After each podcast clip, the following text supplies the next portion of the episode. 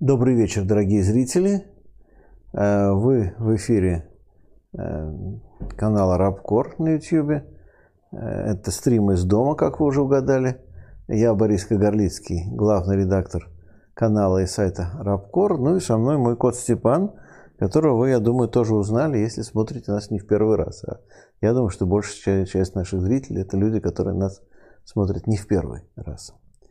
Ну и, естественно, говорить в первую очередь в основном мы будем про Канаду, хотя, конечно, не только, потому что вообще-то, когда начиналась Олимпийская неделя, начинались Олимпийские игры, а, вернее, вот, две-три недели фактически Олимпийские, так вот, я уверен, что все были уверены заранее, что конец, э, а, вернее, что то есть, все, все время до конца февраля или, по крайней мере, до середины февраля будет занято только сначала самими Олимпийскими играми, потом обсуждением Олимпийских игр, и э, все будут взгляды прикованы к Китаю, и все, конечно, э, будут восхищаться тем, как замечательно организовано открытие, которое действительно было организовано и проведено на э, высочайшем уровне, чего, собственно говоря, и следовало ожидать от китайцев, потому что такого рода большие мероприятия, это, что называется, их конек. А, ну и, а, в общем, опять-таки, помним разговор о том, что Россия не нападет на Украину до конца Олимпийских игр. Предположительно, на Россию тоже никто не нападет до окончания Олимпийских игр. Я думаю, что и после окончания Олимпийских игр никто ни на кого не нападет. И мы видели, как э, приехал президент Макрон в Россию уговаривать Путина не нападать на Украину. Я думаю, что это было очень удачное мероприятие, потому что, знаете, это напоминает известную историю. А, американский есть такой анекдот. По-моему, у нас такого анекдота нет, больше похоже на нью-йоркский анекдот. Человек приходит в ресторан, берет газету, разрывает ее на клочки и разбрасывает вокруг себя. И официант подходит к нему и спрашивает, что вы делаете, сэр? Говорит, я отпугиваю слонов. Да, но здесь же нет слонов. Вот видите, мой метод работает. Вот в данном случае мне кажется, что Макрон вот тоже приехал в Москву с отпугивать слонов, и если войны не будет, а я думаю, что ее, скорее всего, не будет, а то он скажет, ну вот видите, мой метод сработал, я вот поговорил с Путиным, поговорил с Зеленским, и э, вот войны и не было. Это, кстати, не значит, что войны не могло быть, да, но мне кажется, что вот тот момент, когда должна или могла начаться, был, к счастью для всех, упущен – и э, сейчас, в общем, все идет уже по другой совершенно схеме. И, в общем, как говорится, всем будет не до войны в ближайшее время. Передержали, как говорится, ситуацию. Упустили момент, когда можно было затеять драку. Причем в данном, в данном случае не важно, кто ее хотел больше затеять, та или другая сторона и в какой форме хотели эту драку устроить, потому что драка все равно была бы не настоящая, а показушная, ну, понимаете, показушная драка с современным оружием все равно стоила бы какого-то количества жертв, и, может быть, даже немалого. Поэтому я думаю, что... В общем, ну, сейчас, как говорится, немножко отпустила, спасибо китайской Олимпиаде, но, к несчастью для китайцев э, и для тех, кто в китайском политбюро эту Олимпиаду организовал и на нее сильно поставил – внимание значительной части мира направлено не на Китай, не на Олимпиаду, не на спортивные состязания, а на события, происходящие совершенно в другом конце планеты, в Канаде, где все началось с протеста дальнобойщиков. Кстати говоря, интересно, что российская пресса до сих пор и российский интернет называют это протестом дальнобойщиков, хотя, конечно, это массовый народный протест – и, а, ну, конечно, цифры расходятся, но, а, предположим, даже не будем поддерживать самую а, оптимистичную, так сказать, самую, кстати, часто звучащую в канадских социальных сетях цифру 2 миллиона 300 тысяч или 2 даже миллиона с половиной людей, которые так или иначе участвовали в протесте. Ну, некоторые говорят, ах, ага, какие там 2 миллиона, всего-то 1 миллион человек. Ну, знаете, тоже звучит очень смешно. Даже всего-то 1 миллион человек, да какая фигня. А, но а, в стране, в общем, ну, это, это вам не Китай все-таки, это страна а, с не очень большим населением, и даже если там речь шла о миллионе всего лишь участников, то это, конечно, все равно выглядит потрясающе. Но давайте все-таки э, попробуем разобраться, с чего все началось и чем все это может закончиться. Потому что действительно началось с того, что в Канаде при э, правительстве либеральной партии, партии и премьер-министре Джастине Трудо э, были очень жесткие ограничения. Очень много было закрыто бизнесов, очень много потеряно рабочих мест. Кстати говоря, была определенная социальная поддержка, конечно, больше, чем в России, вне всякого сомнения, но, по мнению граждан, совершенно недостаточная.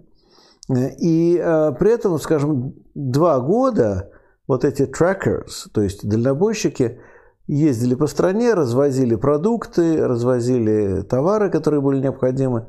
То есть они продолжали работать вовсю, так сказать, по полной программе в разгар пандемии и так далее. То есть никто от них ничего не требовал. И вдруг, теперь, когда пришел омикрон, когда говорят, что вроде бы это в общем, уже не так страшно и во всем мире требуют смягчать ограничения, тут вот приходит указание, что всем им в течение, по-моему, двух недель немедленно срочно вакцинироваться, иначе э, люди будут терять работу, их будут увольнять. То же самое касается еще целого ряда других профессий, которые тоже прекрасно или не прекрасно, но так или иначе работали без обязательной вакцинации все эти два года, и тут вот вдруг им это ставится, опять же, под угрозой немедленной потери работы.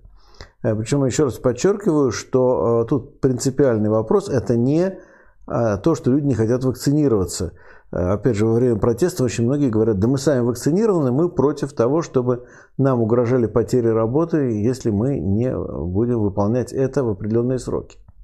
Но это даже еще полбеды, потому что самое неприятное то, что произошли две очень характерные истории с правительством, поскольку во-первых, когда стали задавать вопрос, ну, уважаемые господа министры, а почему вот именно в такие сроки? Почему сейчас? Почему вот так? Ну, сказали, ну, мы это согласовали с нашими южными соседями в Вашингтоне. И надо понимать, как это прозвучало в Канаде. Просто, вот, наверное, не все знают вообще, откуда взялось а, само явление англоязычной Канады. Ну, то есть мы знаем, французская Канада была, как известно, а, до 1759 года, до Э, Семилетней войны, когда английский генерал Вольф захватил Квебек и Монреаль, той самой Семилетней войны, которую почему-то Владимир Владимирович Путин у нас путает с Северной, хотя это совершенно две разные войны. А, а вот английская Канада взялась откуда? Английская Канада взялась от того, что канадцы – это на самом деле те самые американцы, то есть жители Нью-Йорка, Филадельфии, Бостона и так далее, которые не признали независимость Соединенных Штатов – это были достаточно большие э, массы людей. Э, в общем-то, американское общество в действительности во время войны за независимость было, э, по мнению, в том числе даже самих отцов-основателей, расколото на три части примерно равные. То есть первая часть – это относительное, но очень относительное большинство тех, кто были за независимость а вторая примерно треть, может чуть-чуть поменьше, те, кто были против независимости, и примерно еще треть это те, кому было абсолютно все равно. Так вот, а, да, кстати, мы не говорим еще о неграх и об индейцах, которые, естественно, были на стороне короны. Ну, то есть негров их особенно никто не спрашивал, но, тем не менее, а, в общем, массовые попытки побега, и в том числе побега в английскую армию, были на плантациях – а, ну и э, индейцы тем более. Так вот, вот эти самые англо-америка... англо-канадцы, да, пресловут это те самые американцы, которые когда-то сбежали от Соединенных Штатов. Поэтому в Канаде, ну, понятно, что прошло много лет, и с тех пор, конечно, произошло сближение, и, кстати, уже давно забыто Американо-канадская война 1812 года, ну, формально она была британская, американская, но Соединенные Штаты напали на Канаду, где не было английских войск в это время, в 1812 году. Ну и Канада была такая своя маленькая отечественная война 1812 года, когда они своими силами, практически без помощи Британской империи, отбились от американцев, гнали их до Детройта. А взяли Детройт, ну, потом, в общем, постепенно все нормализовалось. Вот, ну, понятно, повторяю, с тех пор прошло много времени, и а, конечно, в общем, на самом-то деле канадцы с американцами как люди относятся друг к другу очень хорошо. Но вот на уровне суверенитета это очень важная, больная тема для канадцев, что Соединенные Штаты покушаются на наш суверенитет. И тут вот в Канаде, в, в Оттаве, вдруг чиновники говорят, да мы все с американцами согласовали, поэтому такие сроки. В общем, это взрывает, конечно, людей. Ну и дальше Джастин Трудо, который, в принципе, в общем, ну, всегда произвел впечатление такого милого, интеллигентного мальчика, но, как выяснилось, еще отличается крайней степенью самоуверенности, а, произнес не менее замечательную фразу, а именно он сказал, ну, да, конечно, покушаемся на ваши права. Ну, конечно, мы отнимем ваши права. Но вы же ничтожное меньшинство, а мы подавляющее большинство, поэтому можем отнять ваши права. Ну, опять-таки, это взорвало страну. И еще он сказал, это fringe minority, то есть э, маргинальное меньшинство. Ну вот, э, поэтому люди сейчас на себе э, плакаты носят и песни поют «We the fringe», мы маргиналы, да, вся Канада, мы маргиналы. Вот. Причем, повторяю, это абсолютно не а, антиваксовское движение, в том смысле, что да, конечно, многие люди против вакцинации, но огромная масса людей, в общем, похоже, подавляющее большинство, учитывая, что в Канаде, кстати, вакцинация – достаточно широко распространена, это люди, которые сказали, что мы не позволим правительству покушаться на наши права. Ну и плюс просто надоело. Вот э, в течение двух лет постоянно отбирались права, отбиралась работа. Э, ну и вообще просто, э, это тоже тема постоянно, ну надоело, как с нами обращаются. Мы свободные люди, мы не позволим с собой так обращаться, мы не позволим а, себя считать рабами и, в общем, ну, наглость. Вот английское слово очень хорошее arrogance, да, которое самоуверенность, самодовольство, наглость, оторванность элит от общества, вот это то, что является главной причиной протеста. Поэтому, естественно, а, очень быстро возникло требование отставки премьер-министра Трюдо. А Трюдо бежал из Оттавы, когда приехали туда дальнобойщики и спрятался, и до сих пор не очень понятно, где он находится. Вроде сейчас он стал появляться, давал пресс-конференцию, но, в общем, похоже, он не из Оттавы это делает. А, ну, в общем, дальше появилось требование, а, что надо, чтобы, наконец, CBC, телевидение, масс-медиа начали честно показывать то, что происходит, потому что они постоянно врут, и врут они, кстати, поразительно похожи на наших. Ну, добавлю сюда еще одну забавную вещь, что в интернете прошло видео Э, Симпсонов, что якобы Симпсоны в очередной раз предсказали. Действительно, там есть э, картинка, что едет конвой грузовиков, и в нем э, Гомер Симпсон едет. Ну, вернее, он едет, а его догоняет конвой грузовиков. А потом есть сценка, где Джастин Трудо выскакивает, выпрыгивает в окно над Тави. Но это на самом деле монтаж из двух разных серий.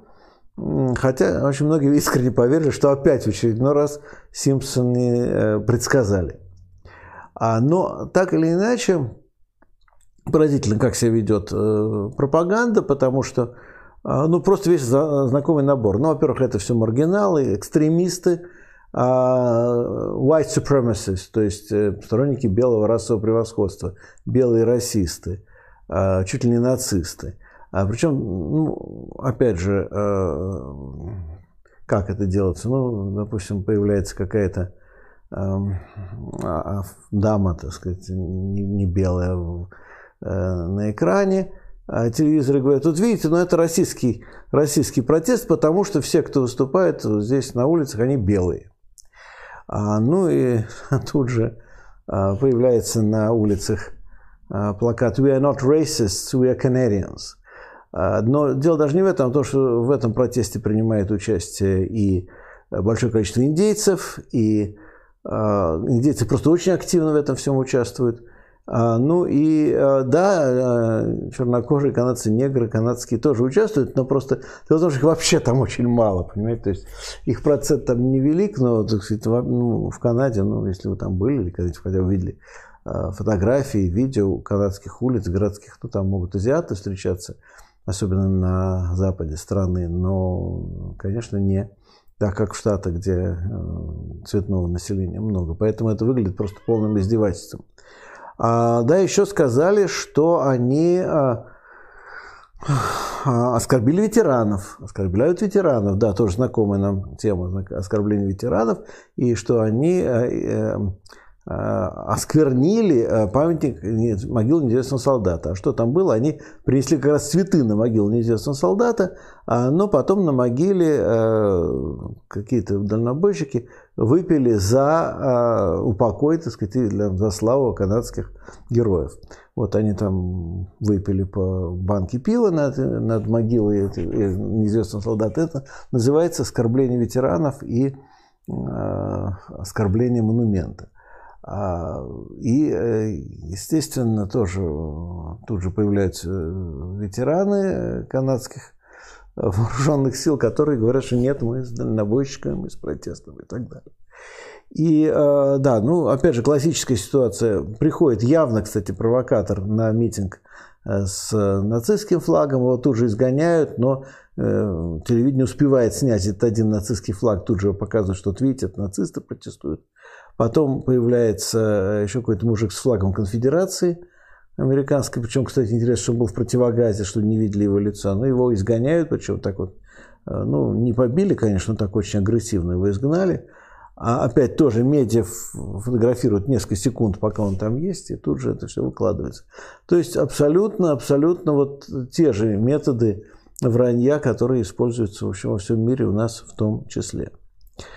А, но опять-таки э, интересно, что этот конвой, он действительно начинался как маленький, там несколько десятков грузовиков, конвой свободы, Freedom Convoy. И вот он с э, Ванкувера двигается по этой огромной длинной стране, а, двигается постепенно, приезжая в Оттаву. Оттаву, когда он приезжает, это уже огромные толпы народа. Всюду, где проходит конвой, вдоль дорог стоят люди, размахивают флагами. Опять же, канадскими флагами. Еще раз напоминаю, что это такой вот вопрос важный, что это тема суверенитета, тема национальной гордости и так далее. И э, на перекрытиях, ну, перекрестках, там, где стоят, ну, как есть дорога, да, идет э, низом, а сверху мост, да, переезд. На переездах тоже огромные толпы народу с флагами, и тоже приветствуют и радуются и так далее. Где-то еще даже фейерверки пускали вечерами, когда проезжал конвой. Вот, то есть огромные массы народу пришли туда, они пришли в, Кан, в Оттаву, и дальше начались демонстрации уличные по всем крупным городам, и в Квебеке, и в Торонто, и в Ванкувере, и в Виннипеге, и всюду огромная масса людей. Причем видно, что это за люди. Это такой вот low middle class, да, такой так сказать, низший средний класс или рабочий класс. Вот классический рабочий класс.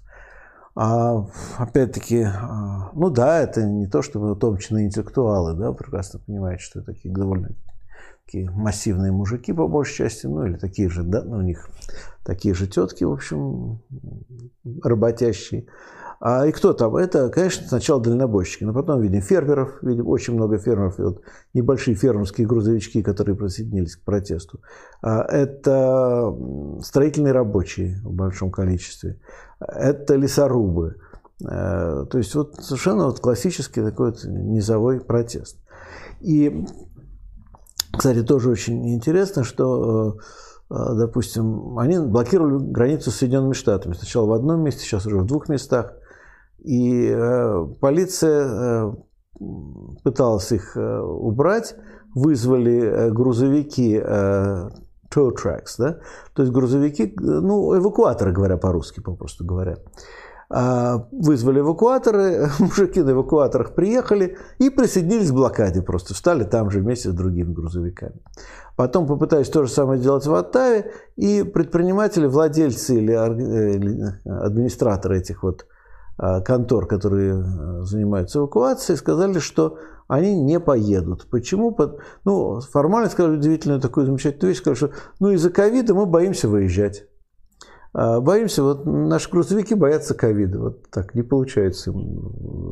И э, на самом деле кто-то признался из администрации, что, в общем, мы может, и выполнили указания, но просто боимся, что если мы прикажем, начнется забастовка. И, э, ну, кстати, очень многие, по факту уже бастуют многие структуры. Э, народ стал приносить, уже приехавший в Оттаву, ну, водителям грузовиков а, еду, естественно, хотя собрано очень много денег, они могут платить, но люди все равно несут. все еду и э, горючее. С надо понимать, что все-таки холодно. Э, Канада это все-таки ну, такая вот американская Сибирь, да, там холодно. И, ну, конечно, не так, как в Якутии, предположим, но так порядком холодно. Поэтому э, грузовики э, часто прогреваются и прогревают моторы, они прогревают кабины, ну, для этого, естественно, требуется сжигать топливо. Поэтому народ стал приносить топливо, и э, полиция не нашла ничего лучше, как устроить рейд и конфисковать это топливо у людей. То есть просто ну, совершенно незаконно грабительский набег. Просто взяли и конфисковали топливо, которое люди приносили. И, или которое люди несли. Ну вот э, вчера в ответ э, жители Канады, э, простите, Оттавы, жители Оттавы в, э, стали ходить по улице с пустыми канистрами. То есть как будто они несут топливо э, этим вот дальнобойщикам. Есть там топливо или нет, но если вы хватать будет людей, которые ходят с канистрами по улице, то вот мы все будем ходить по улицам с канистрами. Теперь хватайте, ловите полгорода. Вот, то есть э, полицейские вообще в полной растерянности. Несколько полицейских уже записали обращение. Один записал, что он уходит из работы, потому что он не думал, что полиция будет заниматься грабежами. Она всегда должна была, наоборот, останавливать грабежи. И вот, оказывается, нам приказывают грабить людей, отнимать у них их э, топливо, продовольствие. А еще, несколько полицейских записали просто протестные заявления. На митинге выступал э, один парень из Э, Royal Canadian Mountain, Police, RCMP, это, так сказать, жандармерия канадская. Выступал в штатском, правда. Mounties, так называемые. Вот. И, в общем-то, похоже, что как-то копы без большого энтузиазма к этому всему относятся. То есть, конечно, выполняют приказы, но как-то очень вяло и неопределенно. А без, без огонька, как говорится. А опять же запретили э, дудеть, так сказать, в эти вот гудки, гудеть запретили. Ну, сказали, что всех, кто гудит в Оттаве, будут хватать и сажать. А, ну, самые организаторы протеста сказали, ладно, не будем гудеть. Если это мешает, может, кому-то спать мешает или еще, ну, не будем больше гудеть. А потом они стали, а, власти стали штрафовать людей, которые несут еду а, или те же самые, ну, кроме продовольствия, еще какие-то supplies, какие-то, какое-то снабжение, какие-то ресурсы для протестующих. Ну, тогда а, они говорят, будем штрафовать. Ну, юристы, поддерживающие протест, сказали, что мы будем защищать в судах всех, кого штрафовали. Штраф незаконный. Никакого факта нарушения общественного порядка нет мы будем э, поддерживать в судах, никто не должен платить. И вот мне очень понравился один из блогеров, который репортажи ведет ежедневно из Оттавы, Just Incredible, это один из таких блогеров, сказал, что смотрите, вот если вам выпишут штраф, обязательно, вот когда будут пытаться штрафовать, штраф не платите, но обязательно берите Э, вот эту вот бумажку о том, что вам выписали штраф. Потому что эта бумажка потом будет э, для будущих поколений подтверждением того, что вы участвовали в революции. А, ну и, э, в общем, короче говоря, пока власть не справляется, протест постоянно нарастает, он расширяется, включается все больше и больше людей. А, тема вакцинации, в общем, явно уходит на второй план – в основном на передний план уходит тема э, протеста против истеблишмента и против э, э, правящей элиты, прежде, всего против Трудо, конечно. А, хотя, надо сказать, что это абсолютно не политический протест, в том смысле, что партии они всячески отстраняют. Консервативная оппозиция пытается использовать протест в своих целях для того, чтобы как-то ну, попиариться на этом деле. В общем, кто-то их принимает, ну, типа, молодцы, помогаете, хорошо. Кто-то не очень их принимает, кто-то говорит, что нам не нужно никаких политиков здесь. А, естественно, люди стараются избегать самых таких крайних э, идеологических и политических тем, все время подчеркивают, мы есть едины, мы канадцы, все разных взглядов, но здесь вот мы объединились. А, но это скорее вот такой социальный протест именно а, скорее выражающие определенные социальные настроения, даже чем какие-то лозунги и требования. Хотя, если посмотреть записи митингов, то на митингах, в общем, звучат такие вполне социал-демократические темы, про рабочие места, про то, что люди хотят трудиться, им не дают, ну и так далее. А, ну и, э, кстати, очень любопытно в этом отношении посмотреть, как э, ведут себя, допустим, левые, ну, многие у нас и в той же Канаде и на Западе, вообще они просто на известной степени парализованы, потому что не знают, как к этому относиться. Потому что, ну, действительно, если бы такой протест имел место лет 20-30 назад, то, наверное, он был бы под левыми лозунгами. А сейчас, конечно, нет. Но он, в общем, ни под какими идеологическими лозунгами не проходит, потому что, э, в общем, люди не доверяют никаким лозунгам, никаким идеологиям. С одной стороны. С другой стороны, у левых нет никакого авторитета перед этими людьми. То есть на протяжении 30 примерно лет, ну, понятно, что говорили о меньшинствах, там, я не знаю, о Э, правах э, геев и лесбиянок, о правах э, иммигрантов. Все это прекрасно, это все очень мило, но, в общем, через какой-то момент рабочий класс спросил, а где мы в этой повестке? Мы сказали, да ну, вас, в общем, и нет, рабочего класса вообще больше давно уже нет, вот мы сейчас про меньшинство поговорим. Ну и 30 лет вот такого отношения, я думаю, что вполне заслуженное неприятие вот такой Э, левизны, ну и, соответственно, левые тоже говорят, ну как же так, какие-то белые мужчины, там, белые работяги. Вот другое дело, если бы там, поговорить, допустим, о философии Мишеля Фуко, это гораздо было бы поинтереснее.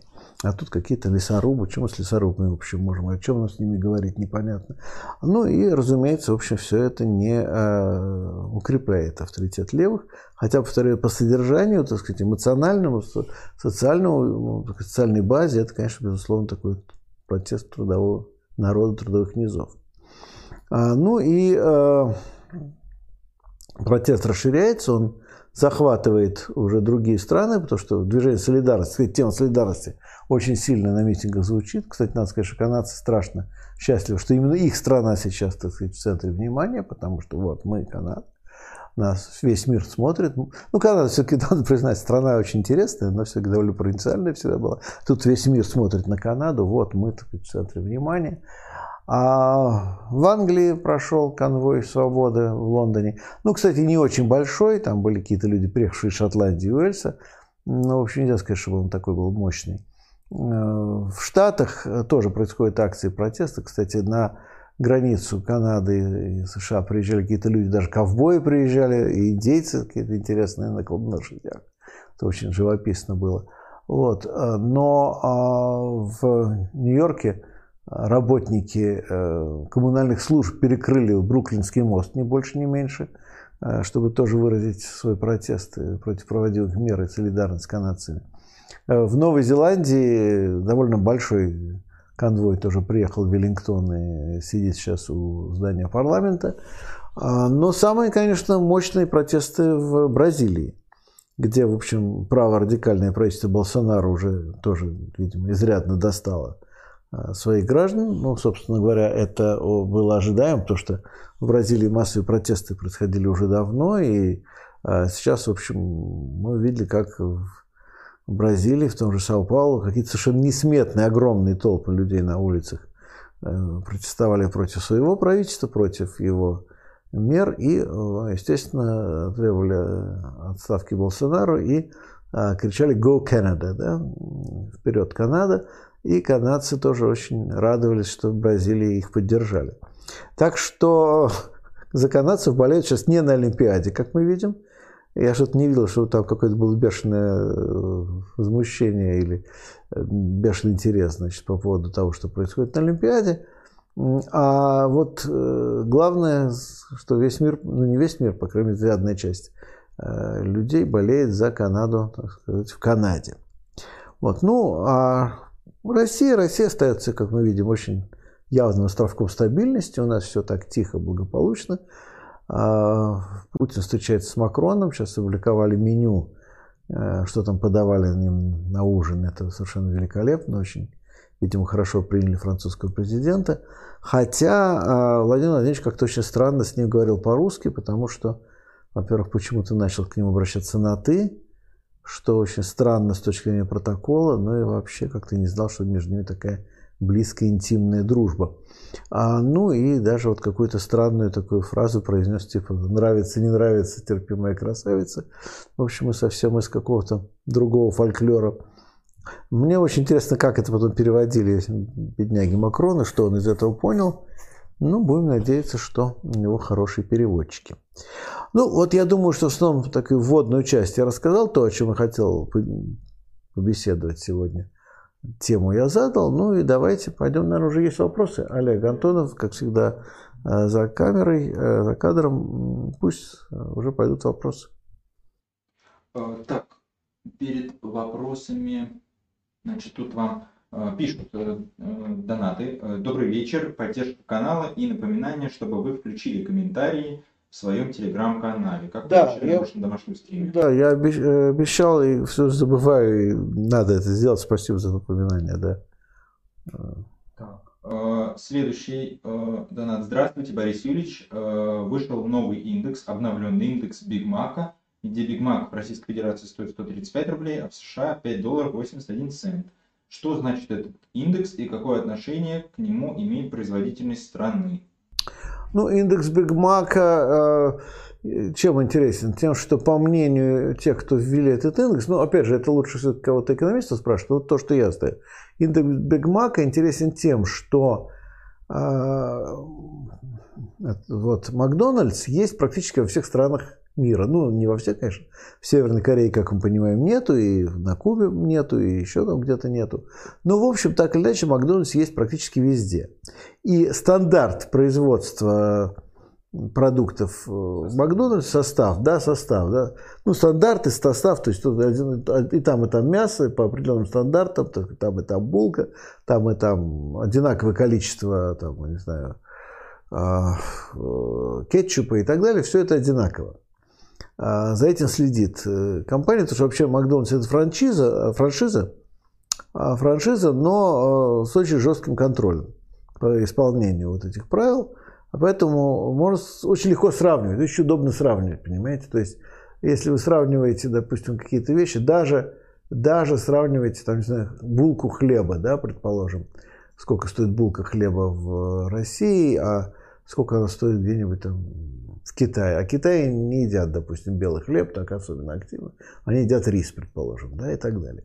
Вот, поэтому Биг Мак интересен, что вот он, так сказать, дает единый стандарт, и в результате мы можем сказать, что, вот, соответственно, это еще и базовая еда, да, мясо, хлеб, там, не знаю, как это, листья капустные или еще что-то, салатные. Вот, какие-то достаточно базовые вещи, сколько это где стоит, ну и, соответственно, дальше можно показать, насколько, скажем, покупательная способность людей был выше или ниже. Вот. Но это можно, опять же, сравнивать со средними или там, медианными и так далее, заработными платами и тоже значит, проверять, насколько те или иные люди живут лучше или хуже. Так, следующий вопрос. Борис Юрьевич, как вы думаете, возможно ли преодолеть скорость света? И можно ли в ближайшие сто лет ожидать попытку совершения путешествий во времени? Ну, вообще-то теория относительности Эйнштейна говорит, что нельзя. По крайней мере, так нас учили в школе. А поскольку все-таки это у нас не по физике сегодня идет стрим, но если мы пригласим какого-нибудь специалиста, который занимается теоретической физикой, может он нам ответит на этот вопрос. Но Честно говоря, я а, в это не верю. Ну, по крайней мере, нас учили, что нельзя. Повторяю, может быть, я, может, нас неправильно учили. История показывает, что много меняется, но пока нет. ну, да. Физика-теоретика. Но есть еще один момент, что э, если мы говорим, ну, что значит путешествие во времени, понимаете, даже если мы преодолеваем скорость света, ну да, теоретически, теоретически время идет в обратном направлении. Но если время идет в обратном направлении, а это не значит, что мы попадаем в прошлое. Это просто значит, что время идет в обратном направлении. Вот и все. А, но это очень трудно объяснить, но вот это так, да. Так. А, Борис Юрьевич, вам периодически рекомендуют что-то посмотреть. Так вот, посмотрите отечественный сериал «Последний министр». Прямо сразу с крайней серии «Голос Мордора». Будете в восторге, я вам гарантирую. Ну вот сегодня вечером как раз собирался после стрима посмотреть немножко кино, давайте попробуем. Хорошо, тем более мне как раз сейчас нечего смотреть. Я, честно скажу, я смотрел вчера две серии 1883 а, год, это вот такого вестерна сериала, который э, является приколом к Йеллоустоуну, который, в свою очередь, мне порекомендовали смотреть зрители Рабкора. Но я скажу, что Йеллоустоун меня как-то не зацепил, несмотря на то, что это, конечно, очень занятное явление, да, вот эти вот так, э, ковбои 21 века, да, вот, все это в, уже в новом, так сказать, обста- в новой обстановке, так сказать, современной. Индейцы в пиджаках, в галстуках и так далее. Вот. Но, в общем-то, 88, э, 1983, мне кажется, более аутентичен. Э, Наталья прислала тысячу рублей без сообщения. Спасибо большое. Спрашивают, войны не будет к счастью? Э, российские контрактники наоборот мечтали о войне, ведь это шанс утилизироваться и попасть в рай. А даже если не удастся, дадут премию, станешь ветераном. Как ни крути, одни плюсы. Ну, да, можно и так на это посмотреть. Ну, не знаю, я все-таки нет, поймите меня правильно, я, конечно, не пацифист, но, в общем, считаю, что ну, лучше, если без войны обойдется.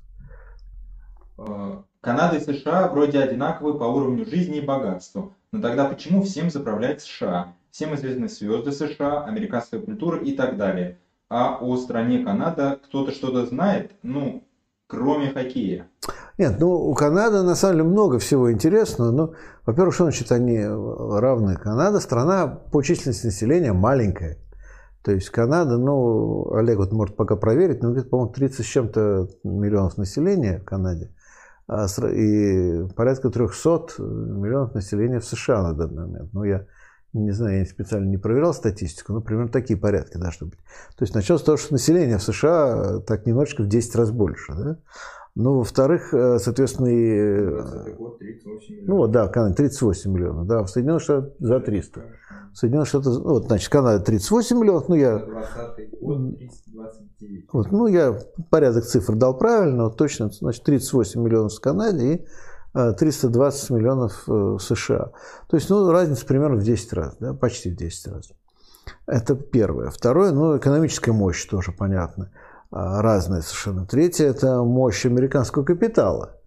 А, потому что Канада ведь долгое время жила сначала в тени Британской империи, а, как э, первый старейший доминион Великобритании, но потом находилась под э, растущим влиянием американского капитала. Поэтому понятно, что, допустим, ну, известная история, что, конечно, канадский бизнес так или иначе всегда э, связан с американским крупные даже канадские компании так или иначе стараются э, привязаться к американскому бизнесу.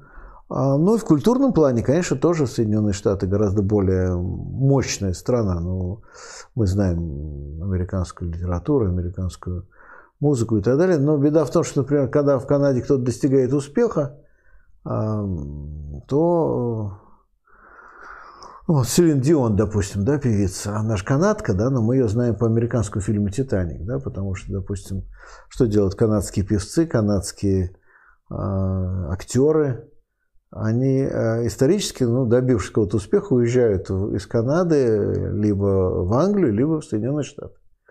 И это вот, ну, как, собственно, Канада провинциально всегда была, да, она независимая страна. Канада это как бы такая была Сибирь Британской империи, да. А, она очень похожа, кстати, роль играла, и структура заселения очень похожа и так далее. Поэтому, ну, вот как вот в той же Сибири люди достигали успеха, ехали очень многие в Москву, да, то, соответственно, канадцы ехали в Лондон, потом позднее стали ехать в Нью-Йорк, поэтому э, Канада вот постоянно теряет в этом смысле э, celebrities, так сказать, теряет звезд и так далее, они уезжают. Вот. Но при этом у них очень своеобразная история – у них, э, между прочим, кстати, тоже немаловажная и малоизвестная у нас вещь, у них очень богатая военная история. Потому что вот есть такой э, фильм э, поучительный, ну, так, фильм-то средненький, но поучительный очень, называется The Devil's Brigade, да, Дьявольская бригада. Ну, про то, как создаются объединенные американо-канадскую бригаду, которая должна в Италии воевать, и, ну, команда фактически, такие вот ударные подразделения, не знаю, придумано это или это, или это действительно было, я не могу сказать. Вот, ну и, и там одна из задач стоит в том, чтобы канадцы как-то привели э, в порядок американцев, дисциплинировали их и научили воевать, потому что американцы воевать не умеют. Вот там вот это четко в этом фильме показано, да, и даже есть сцена, где, знаменитая сцена, где американцы, там полный бардак в американском лагере, и потом вдруг они слышат волынки, потому что это шотландское подразделение, ну, оно исторически шотландское, да, оно в канадской армии, исторически шотландское, вот э, вдруг видят совершенно раздолбанный сказать, американский э, лагерь военный, туда прибывают дисциплинированные, хорошо организованные шотландцы – а, когда смотрят на этих американцев с презрением, э, ну, шотландцы канадские, шотландцы, да, вот, и с таким презрением смотрят на этих вот американцев, что ничего, какие-то солдаты, разве это солдаты. И там вот офицер канадский сразу говорит, ну что, вот вы только с декабря 41-го воюете, мы-то с 39-го воюем. Вот, и то же самое в Первой мировой войне они участвовали, естественно, с 14 -го года, американцы с 17 -го. И вот это канадцы, кстати, всегда вспоминают, что вот американцы напоследок приходили, а мы воевали с первого дня. А вот была знаменитая, опять же, экспедиция в Дьеп, провалившаяся британская, в которой снова участвовали канадцы. А как, э, соответственно, как франко-канадские были части, так и англо-канадские, то очень много народу погибло. Экспедиция была провальная, но это 42 год. Вот, но, э, так сказать, ну, в общем, стал тоже эпическим таким событием, потому что, э, ну, в общем, в том числе это в британской культуре тоже сильная тема, что, так сказать, величие духа проявляется прежде всего в поражении момент поражения, да, и как вы выдержите поражение. Вот ну, Диепа такая героическая тоже была страница на канадской военной истории. Следующий вопрос. Да. Можете камеру смотреть? Да, хорошо, да.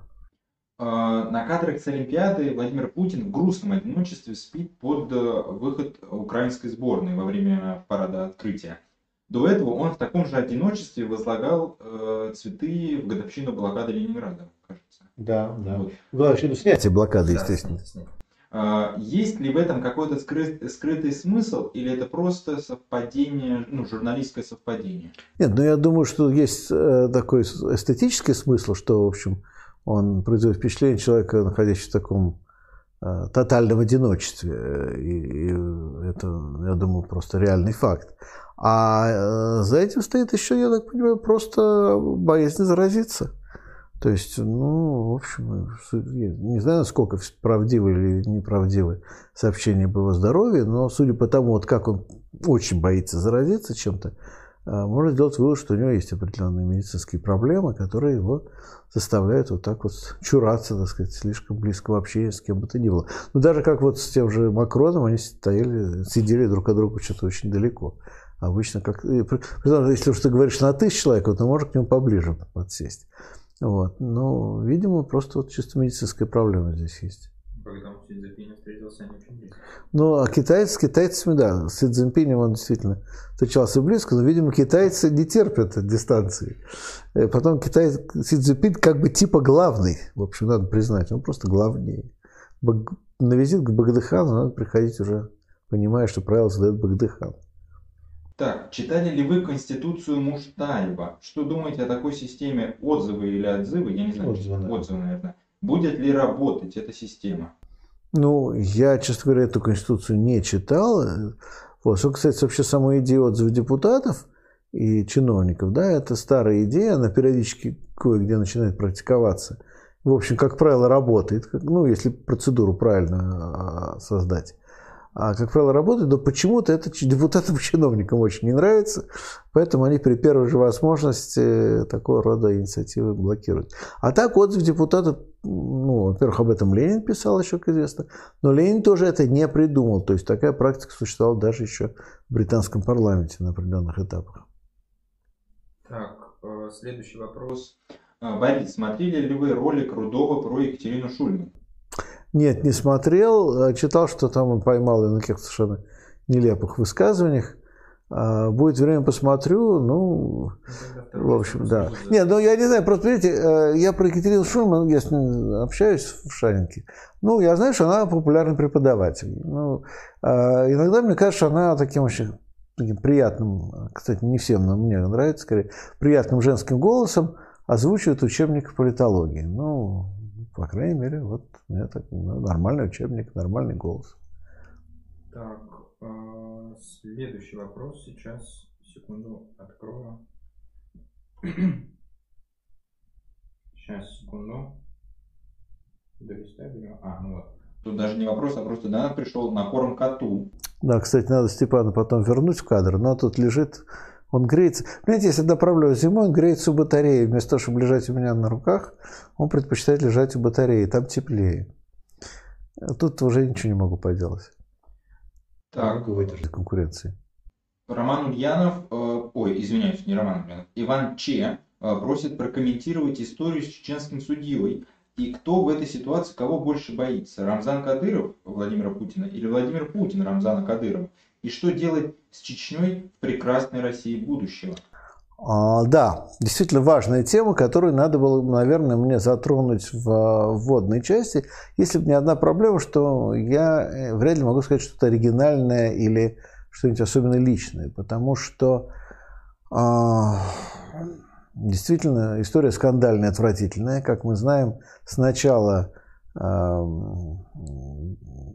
депутат Делимханов пообещал, ой, забыл фамилию судьи, ну этому вот, э, подскажите просто, вот, э, пообещал, во-первых, отрезать голову э, судье, и так я понял, что и членам его семьи. Янг Янгулбаев. Ингулбаев, судья Ингулбаев. В общем, я, кстати, так и не понял. Я, кстати, честно читал довольно много прессы, я так и не понял, чем же так провинился этот Ингулбаев. А что-то, наверное, сказал где-то, где-то покритиковал кого-то. Но, в общем, в принципе, в принципе, а, не очень понятная история. Это какие-то внутренние чеченские разборки. Но, тем не менее, они выходят на федеральный уровень.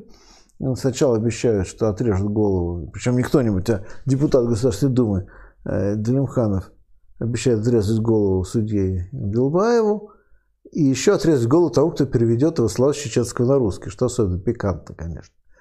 А потом уже чеченские силовики сидят под портретами Путина и Ахмата Кадырова и произносят такие подробные речи, как они будут резать голову и самому судье, и его сыну, и вообще всей семье, и всем родственникам. Ну, так со смаком рассказывают, как они там будут их мучить.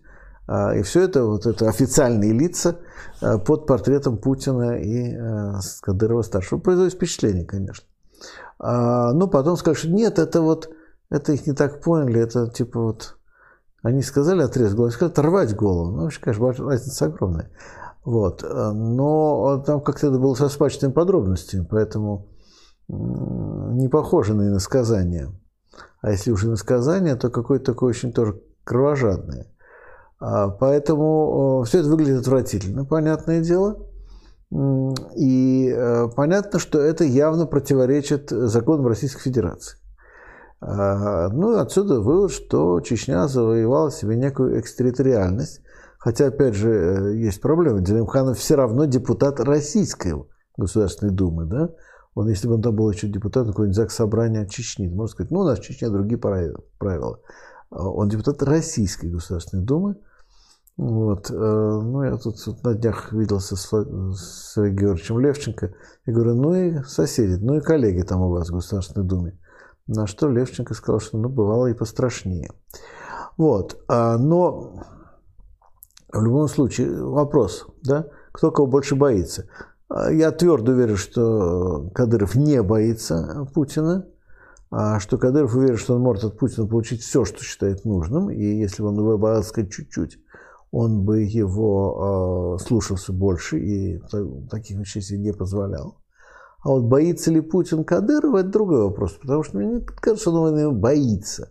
Ну, просто ему плевать. Я думаю, что ему глубоко плевать, не хочет связываться. Ну, ну что, ну, пообещал отрезать голову. Ну, это, конечно, неправильно. Если, ну, вот интересно, если он пообещал отравить, это было бы более, так сказать, в тренде или нет?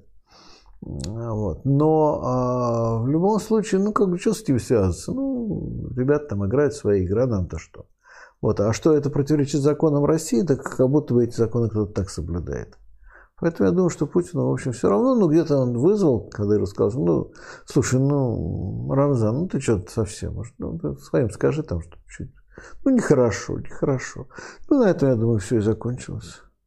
А, так, нацболку Марию Тиллер Да. э, завинтили в Шанинке, причем вызвал ее по надуманному поводу в деканат, вызвали ее по надуманному поводу в деканат. А на месте оказались полицейские, причем сами менты сказали, что с вузом все было согласовано. Можно ли в этой ситуации как-то наказать деканат? А, Не деканата, а конкретного сотрудника. Только что сегодня я разговаривал с коллегами. История отвратительная. Действительно, Мария Тиллерт не просто студентка, она очень такая студентка преданная Шаринке была и очень большим энтузиазмом училась, хорошо училась. И, э, а вот теперь детали. Значит, э, это не было согласовано с вузом, это не было согласовано с деканатом. Более того, сотрудник деканата, правда, мне не сказали его фамилию, это тот самый человек, вот тот самый физический человек, а, который э, сообщил полиции о моей лекции, когда меня там уже арестовали в Шаринке. Да? То есть э, это конкретный человек, который вот два раза уже, так сказать, отличился. Ну, в моем случае э, они ему задали вопрос, он им ответил, так сказать, теоретически. А Основание было объяснение, что, ну, типа, ответил. За это спросили, он ответил, хотя другие сотрудники отказались с ними разговаривать. Ну, в этот раз он э, не просто ответил, да, он сам участвовал в организации провокации. Э, Было вчера собрание, на котором коллектив Шарики требовал его уволить, и администрация согласилась его уволить, но они хотят, чтобы он ушел добровольно, потому что ну, нету такого э, пункта, такой статьи в Трудовом кодексе уводить человека за участие в полицейской провокации. А, Интересно, если бы была такая позиция, но нет такого в Трудовом кодексе. Поэтому уволить его по статье э, нельзя. А Коллектив требует, чтобы он ушел. Администрация тоже просит уговаривать его уйти, он уйти отказывается.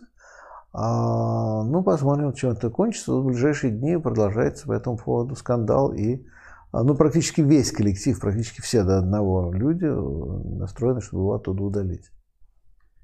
Да, и, кстати, добавим, что э, Сергей Зуев, наш ректор, по-прежнему сидит э, в матросской тишине. Ему э, стало заметно хуже, его здоровье в плохом состоянии. Э, представители ОНК говорили, что он с трудом встает в постели. Ну, а представители УФСИНа сказали, что да нет, у него все в полном прекрасном порядке. А, ну и чтобы уже закончить эту тему, добавлю еще два коротеньких сюжета. Э, Первый сюжет состоит в том, что, даже три сюжета. А Первый сюжет состоит в том, что 11 февраля назначен суд в Иркутске над э, Андреем Левченко. А Мы, я думаю, сделаем небольшой репортаж по этому поводу, когда и в каком порядке мы еще не решили, но на Рабкоре, прошу внимания, на Рабкоре будет информация, будет видео а, по поводу этой истории, и, соответственно, будет какой-то небольшой репортаж, или он будет включен в наш общий обзор. Посмотрим, как мы решим, но это будет точно. А, Кроме того, на 17 февраля назначено лосиное дело, то есть назначен первый суд над э, Рашкиным, над Валерием Федоровичем Рашкиным, лосиное дело. Кстати, интересно, что пока Рашкина судит за лося, один из э, его как бы коллег единороссов убил егеря, это вам не лося, но ну, егеря убил, и ничего с ним не случилось, никого, никто не наказал. Ну, хотя тут мне тоже резонно сказали, что, ну, я когда стал с каким-то журналистом спорить, мне говорят, ну, егерь, он же ведь, э, ну, он же, лося же Рашкин специально убил, хотя Рашкин говорит, что он вообще в кабана целился. Ну, ладно. Ну, вот он специально убил, значит, пред- предумышленное было убийство лося. А егеря же он а, не предумышленно убил, не специально же он убил егеря. Я говорю, ну да, естественно, конечно, он же не на егеря охотился. Вот. А, Но, в общем, с лосями как-то все не так. В общем, короче говоря, внимание, будем держать вас в курсе. 17 числа суд над Рашкиным. Ну и еще последняя новость из этой же судебной серии, а именно, что э, депутат Милонов, вам хорошо всем известный, э, как-то тоже наехал на Сергея Георгиевича и на Андрея Левченко с какими-то оскорблениями. И Сергей Левченко подал на него в суд. И э, дело о покушении на честь и достоинство будет 16 э, февраля слушаться в Ленинграде, Петербурге. Э, Левченко против Миронова. Э, Милонова, простите, я говорил, простите оговорку. Значит, Левченко против Милонова. А, может быть, дело, кстати, перенесут. Там, в общем, ну, так или иначе, вот такой еще судебный процесс тоже может быть процесс века, потому что, ну, потому, помимо того, что в общем, сам, сама возможность будет обсудить пропаганду, так сказать, повоевать с пропагандой, хорошая, интересная. Но и сказать, Милонов, я думаю, многих очень уже достал, так что, что кто-то начнет с ним наконец судиться, это будет, по-моему, интересно. Так, э, есть ли э, какая-нибудь связь с канадскими товарищами? Насколько широко тамошние левые участвуют в протестах? И удается ли им донести до масс свою повестку? Ну, уже частично. Сказал, ну, связь есть, но скорее они сидят в полном таком э, недоумении и говорят, что да, вообще круто, но мы ничего такого не ожидали, были совершенно не готовы. Вот э, я надеюсь, может быть, мы в ближайшее время вытащим Фреда Вира, такой канадский журналист э, левый, который в Москве много лет живет. Тоже вот, правда, не очень хороший русский, но, может быть, сможет он тоже как-то прокомментировать это. Потому что э, канадские левые не ожидали этого. Вот такой факт. Они не ожидали такого движения. Так, тут предложение провести дебаты между вами и Шульман, а модератором у этих дебатов предлагают Светова. Забавно. Да, и проще, чтобы Свет в правилах. Ну, смешно было бы. Так. А что вы думаете по поводу идеи избирать президента не на фиксированный срок, а чтобы каждый кандидат сам выбирал, естественно, с какими-то временными ограничениями, срок для выполнения своей программы? Ну, это смешно, но это нереально, потому что каждый будет составлять себе разные правила, да? И, э, а потом, ну, то есть, да, что если мы избрали этого кандидата, то мы ему дали именно этот срок. Но это, ну, с точки зрения, по крайней мере, современного конституционного права это невозможно. Так, а, французы сняли сериал по Жерминалю Золя. Угу. Что думаете про литературный первоисточник? И можете ли посоветовать что-то похожее? Ну, э, Жерминаль – это прекрасная вещь. Я вообще люблю Золя, особенно, конечно, Жерминаль по понятным причинам. Один из первых романов о классовой борьбе. А похожие, ну, есть конкретный похожий роман, э, вернее, повесть, по-моему, э, Горький, роман или повесть Горького «Мать», который считал основанием соцреализма. И, конечно, конечно, э, Горький писал под сильнейшим влиянием Золя, под сильнейшим влиянием Жерминаля написано. Пишут, что это роман. Роман, да, мать, роман, да. Видите, я, слушайте, я это читал в, в 20 лет, понимаете, поэтому уж извините за неточности. Вот, э, да, роман Горького «Мать», да, но в свое время это было, так сказать, считал, что это основа соцреализма. А Золя натуралист, как известно. Ну вот соцреализм Горького и натурализм Золя почему-то ужасно друг на друга похожи. Вот. А, ну а что еще есть вот такое именно про рабочее движение, ну, хорошая литература, да, не просто политически такая яркая, да, хорошая. А, ну, так сходу не могу сказать, но, но это не про рабочих, это про серых, но есть «Грозди гнева» Стейнбека, ну вот похоже в чем-то на Жерминаль. Вот я думаю, в этом ключе тоже можно сравнить. А вообще к Зале я очень хорошо отношусь. И, конечно, очень сильный, сильный писатель. И... Ну, а так, конечно, есть еще «Дамское счастье» Золя, конечно, тоже очень рекомендую.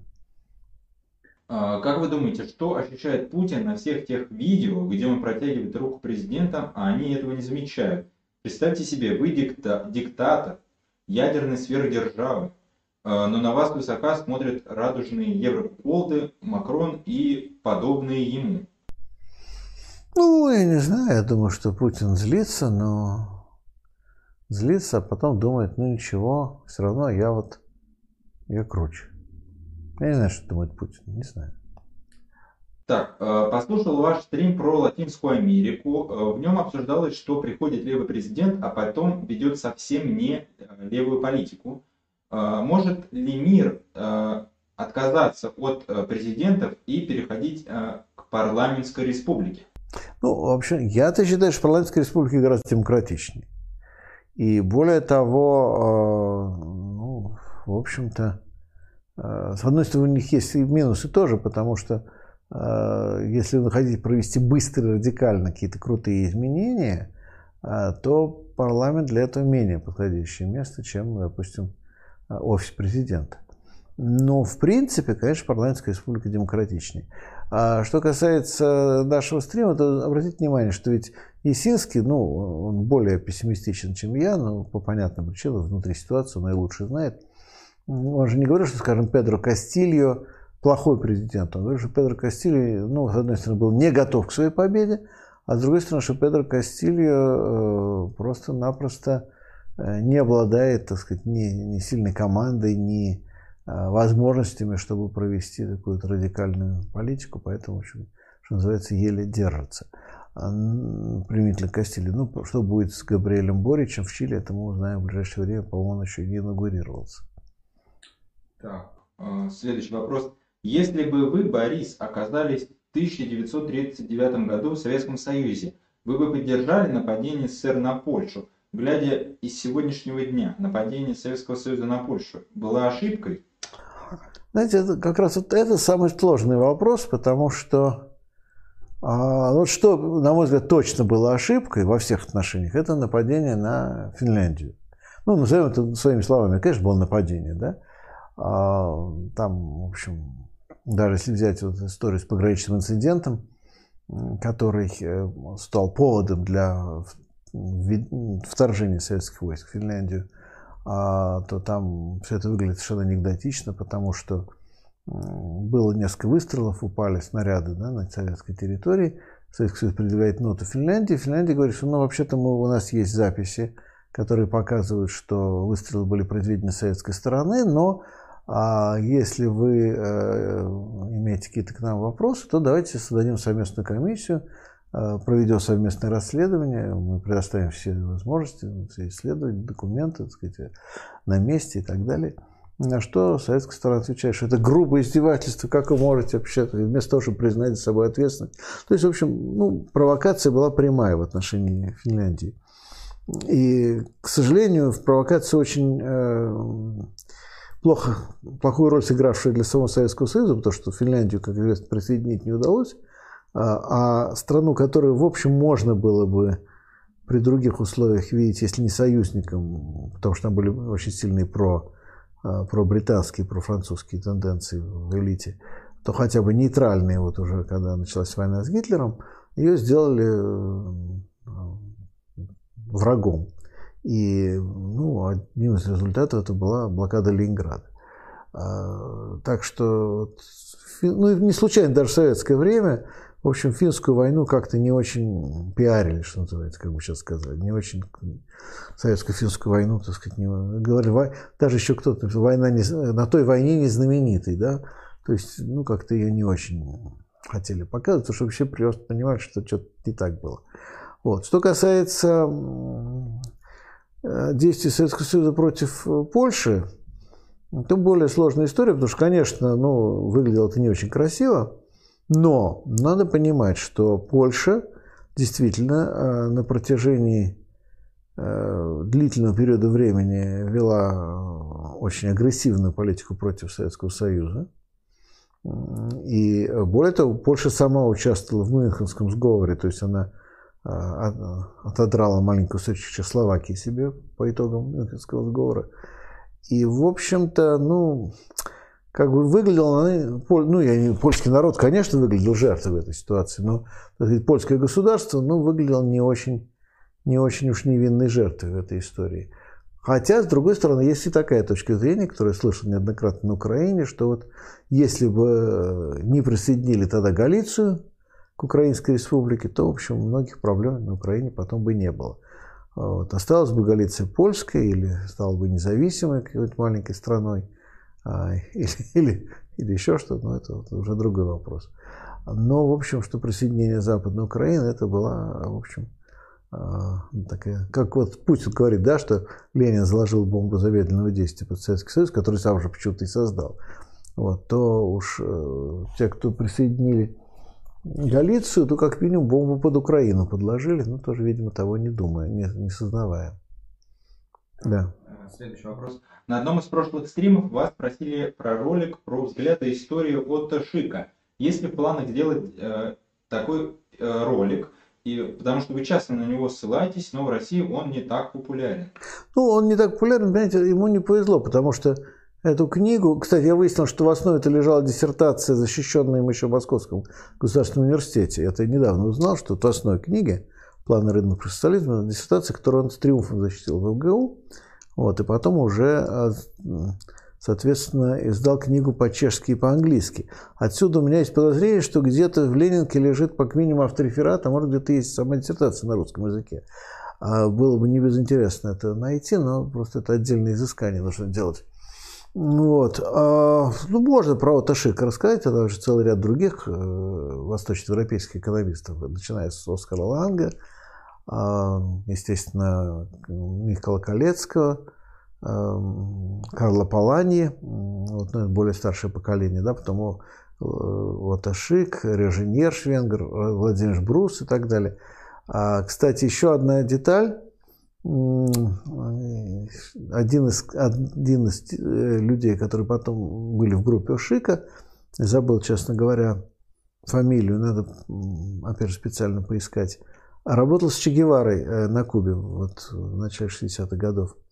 Тоже очень интересная деталь. То есть там была прямая, и вот это одна группа людей, да, то есть они а, переписывались, обсуждали какие-то темы, то есть э, нашел еще одну интересную связку, это с кубинской революцией. И э, я помню, как раз мне американский экономист, который работал тоже с Че Геварой э, в 61-62 году, как раз в начале блокады рассказывал, что, в общем, ему не удалось справиться с ужасным догматизмом кубинских товарищей, а, пока не приехали чехи, которые как-то, в общем, более-менее все нормализовали.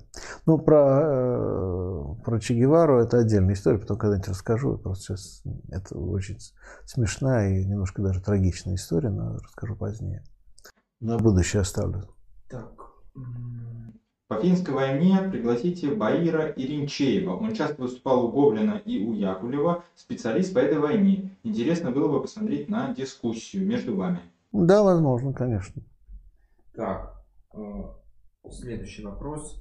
Э, Борис Юрьевич, с чем связано отсутствие института репутации в современной России? И что должно предпринять гражданское общество, чтобы исправить эту ситуацию? А, ну, я думаю, что для начала нужно все-таки, чтобы произошли какие-то демократические изменения. Понимаете, репутация России не работает, потому что она ни на что не может повлиять.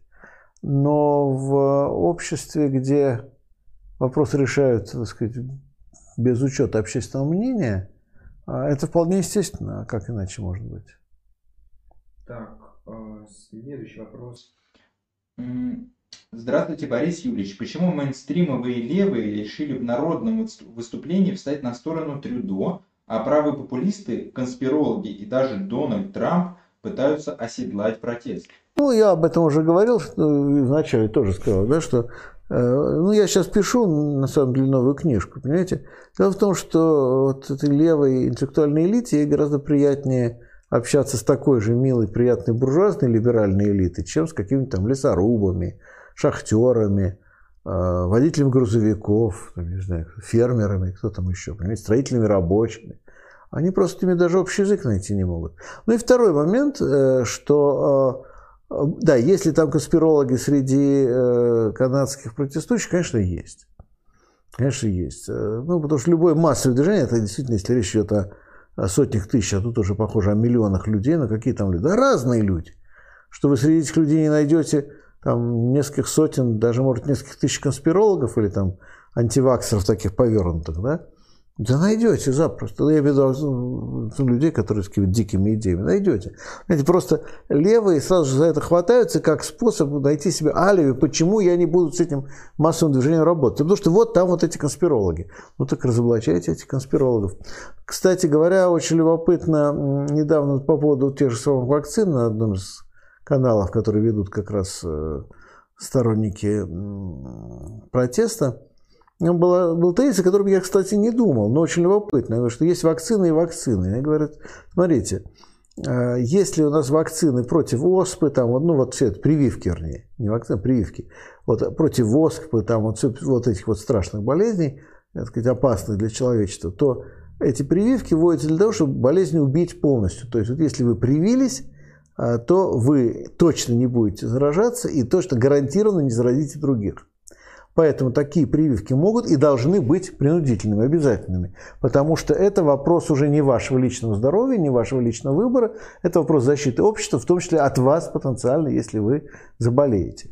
Могли бы заболеть, а вот если вас привьют, то вы не заболеете. Главное, не передадите э, болезнь другим. То есть главная задача, общественная задача вакцины, прививки, чтобы вы не передавали болезнь дальше. Если э, это уже не ваш личный вопрос, это касается других людей, поэтому вы не можете сказать нет, что я не буду прививаться, потому что не хочу. Вы должны прививаться все равно, потому что это не вас касается, касается всех.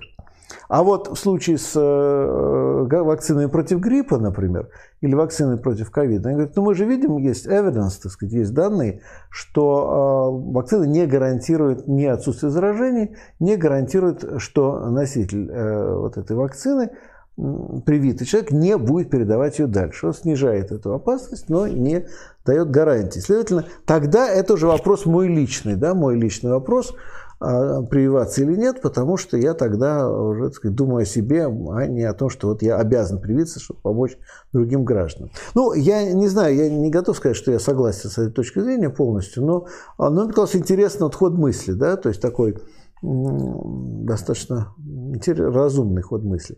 Вот. Ну и я хочу сказать, что касается, так сказать, вот, а, кан канадских или американских а, левых, то я говорю, что чем менее политизированы, тем более активно поддерживают. Да? То есть вот это тоже интересно, потому что те, кто вот входит в какие-то вот политтусовки, особенно лево-либеральные, связанные именно с либеральной элитой, либеральным истеблишментом, и такое левое крыло либерального истеблишмента, они, естественно, держатся своих хозяев.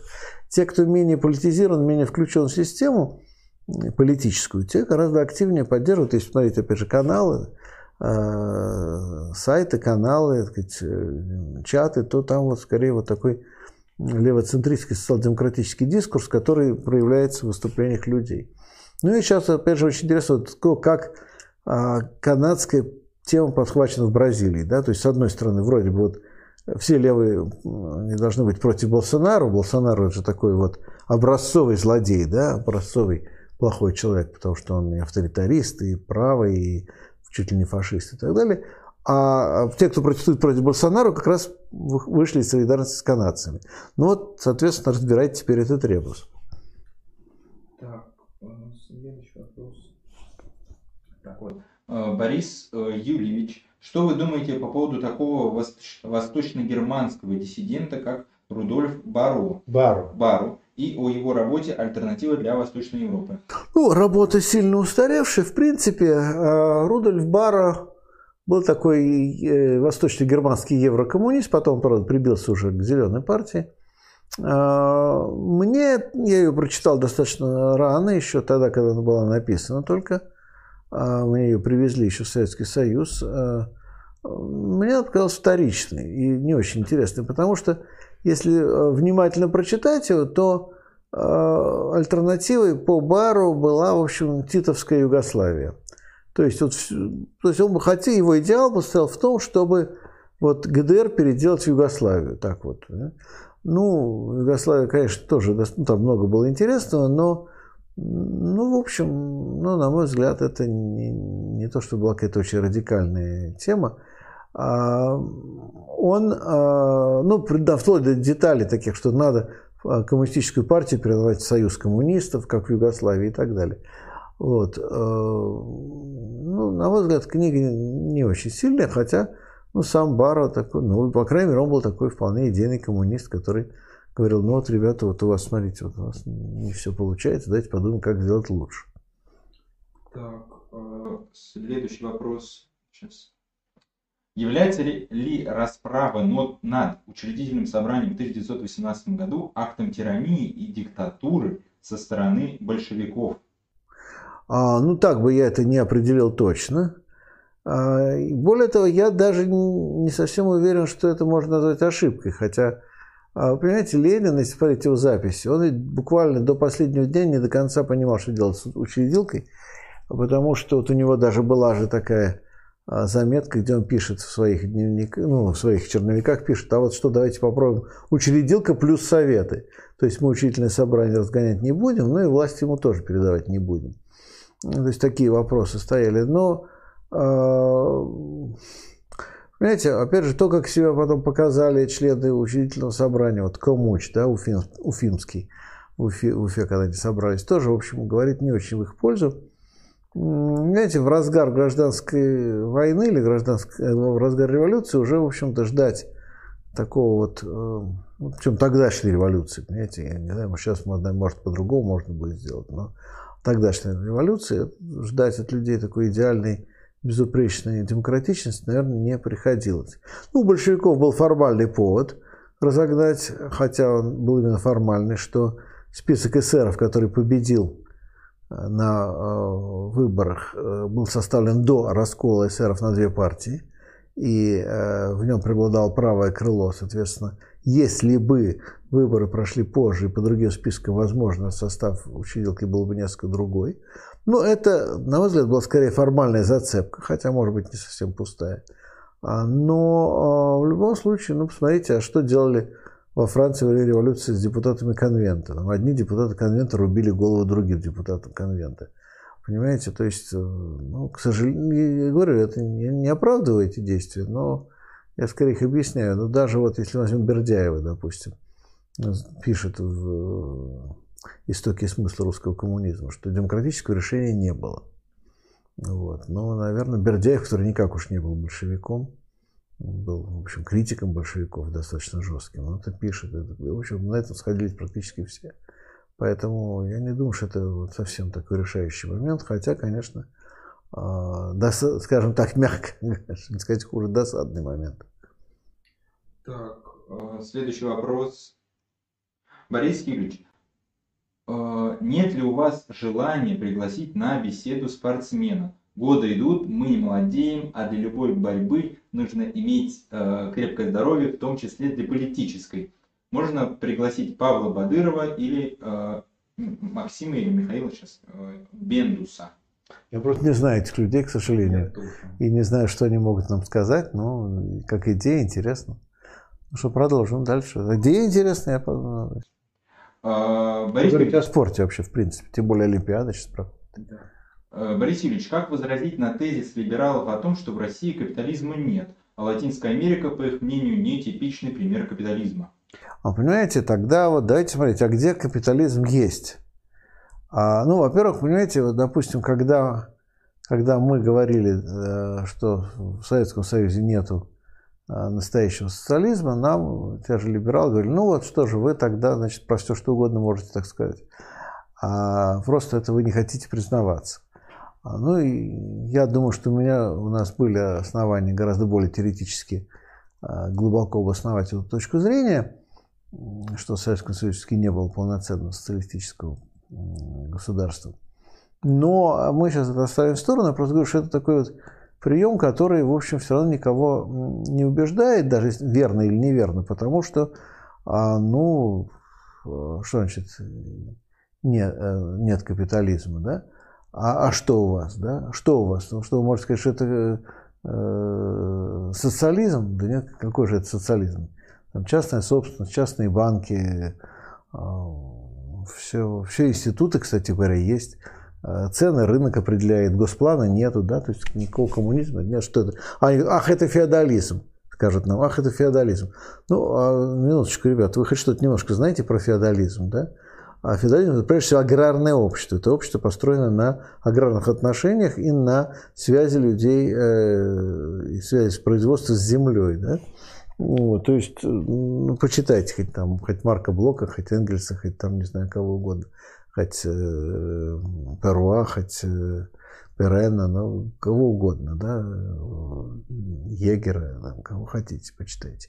Значит, к феодализму то, что происходит в России, не имеет ни малейшего отношения вообще. Вот, там азиатский способ производства, но опять-таки, ну, почитайте там те же тексты об азиатском способе производства от, от, от Энгельса до Витфюгеля. Вот, то есть это все совершенно ни при чем. Значит, теперь конкретно.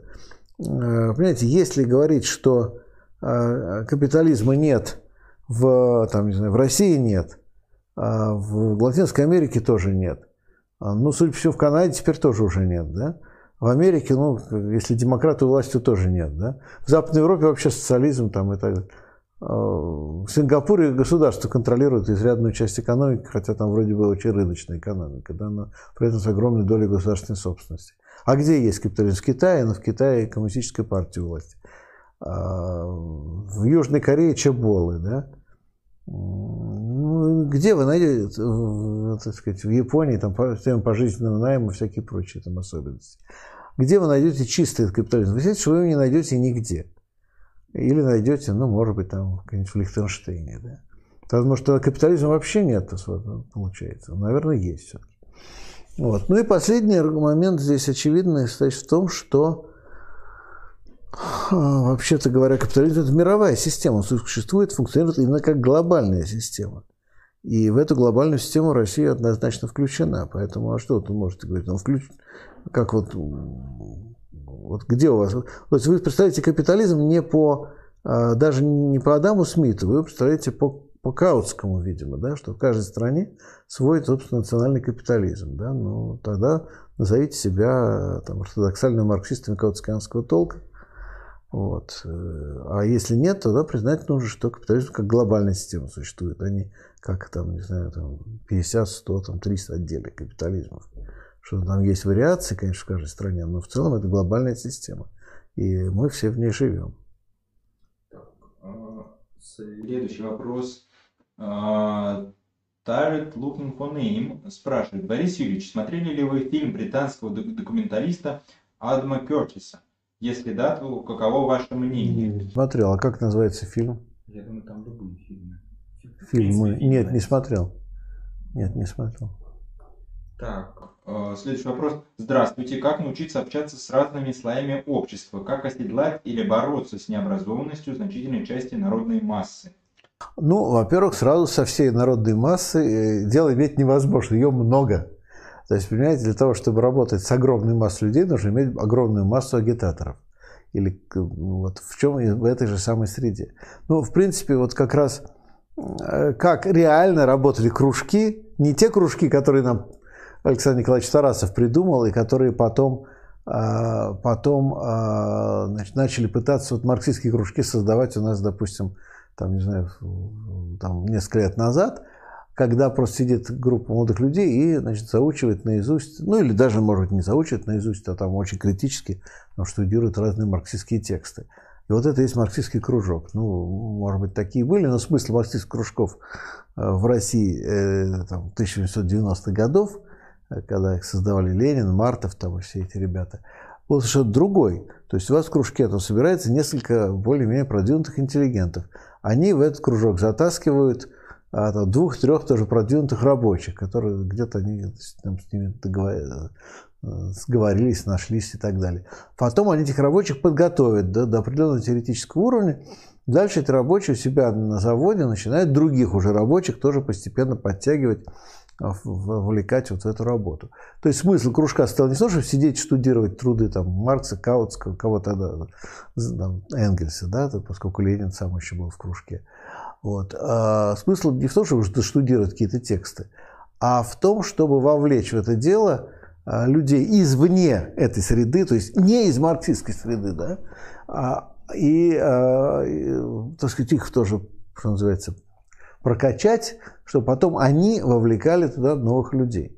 Вот. Ну, а так, что нужно делать в наше время, поскольку у нас и нет такого запаса тоже времени, да, чтобы все это делать то, ну как, делать хорошие блоги, делать хорошие интернет-материалы, хорошие мемы смешные, веселые, а, причем понятные людям, не только там, не знаю, прочитавшим а, много постмодернистских книжек, но и людям, которые ничего кроме Симпсонов или там Саут Парка не видели. Вот Саут Парк, на мой взгляд, прекрасно некоторые вещи делает. Вот Южный парк, пожалуйста. Следующий, да, да. А, как повлияли на Канаду деятельность Луи Риэля и фронта освобождения Квебека? Ну, надо сказать, что вот сейчас мы видим, насколько Канада едина стала. Знаете, дело в том, что, вообще-то говоря, квебекский вопрос, э, ну, он, э, ну, то есть он не то чтобы ложный вопрос, он очень своеобразный вопрос, потому что э, на определенном этапе Квебек был очень лоялен к остальной Канаде, потом по мере того, как начала формироваться квебекская буржуазия, собственно, квебекская, и особенно квебекская интеллигенция, то там начались такие же процессы, как в бывшем СССР.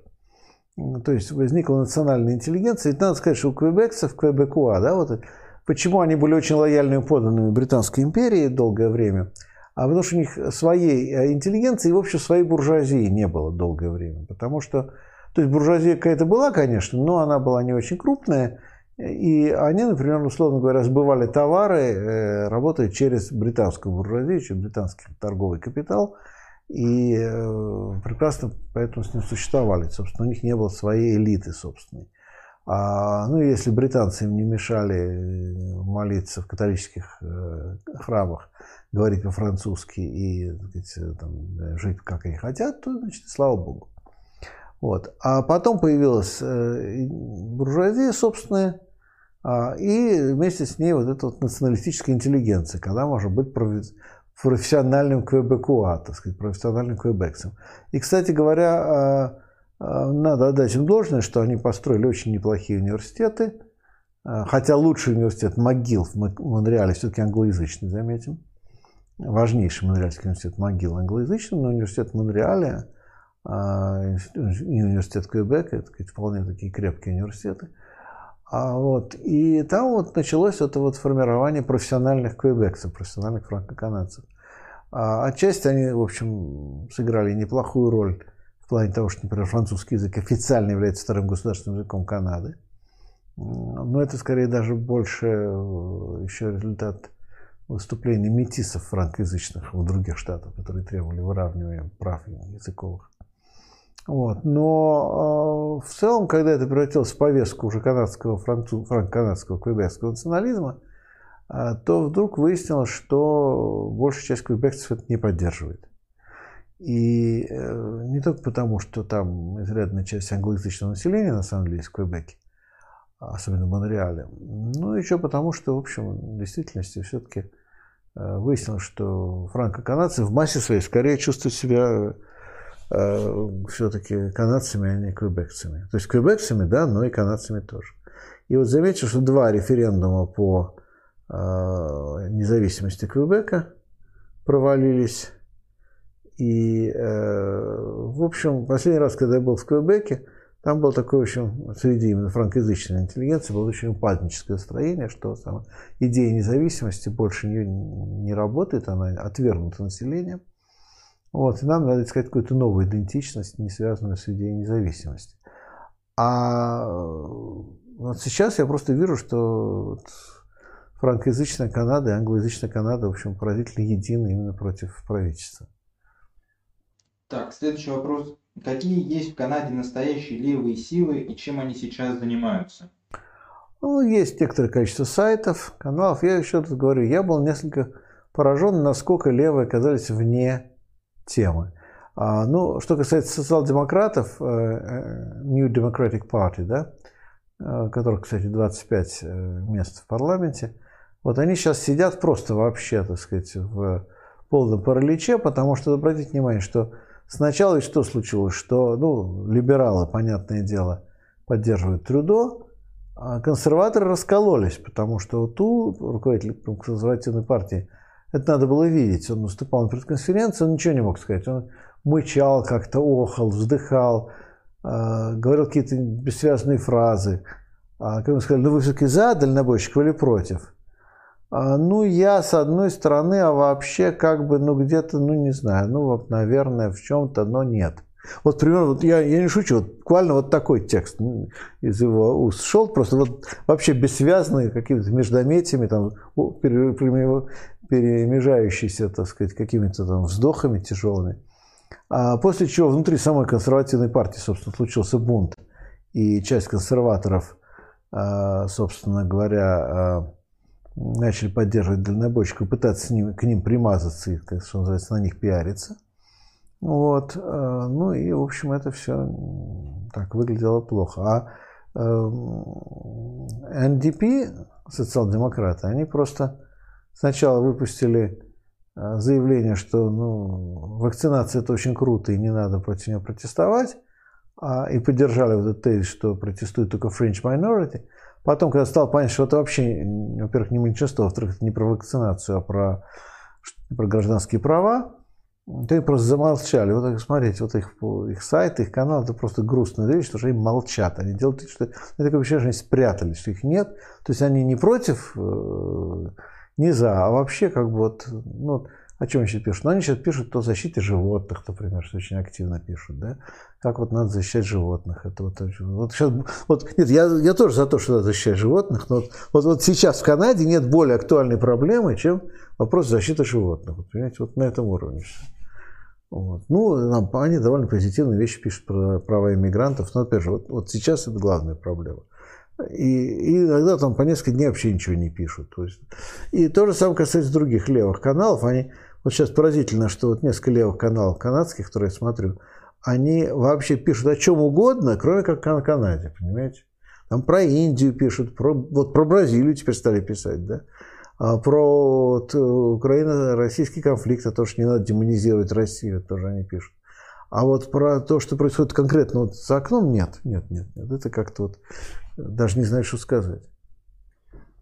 Так, тут просят дать комментарий э, письму Леонида Ивашова, открытому письму Леонида Ивашова. Против войны, который, да. да. Ну, понимаете, ну, я там, в общем, тоже согласен, что это хорошо, что они выступили с антивоенным заявлением, но просто насколько Ивашов он, выступает как бы от имени российской армии, российских офицеров и так далее. Но насколько Ивашов представляет сегодня реальный офицерский корпус в России, ну, мягко говоря, что это не так. Хотя, ну, возможно, отражает эти настроения, но, тем не менее, надо понимать, что Ивашов, ну, давно отставник, и все люди вокруг него давние отставники.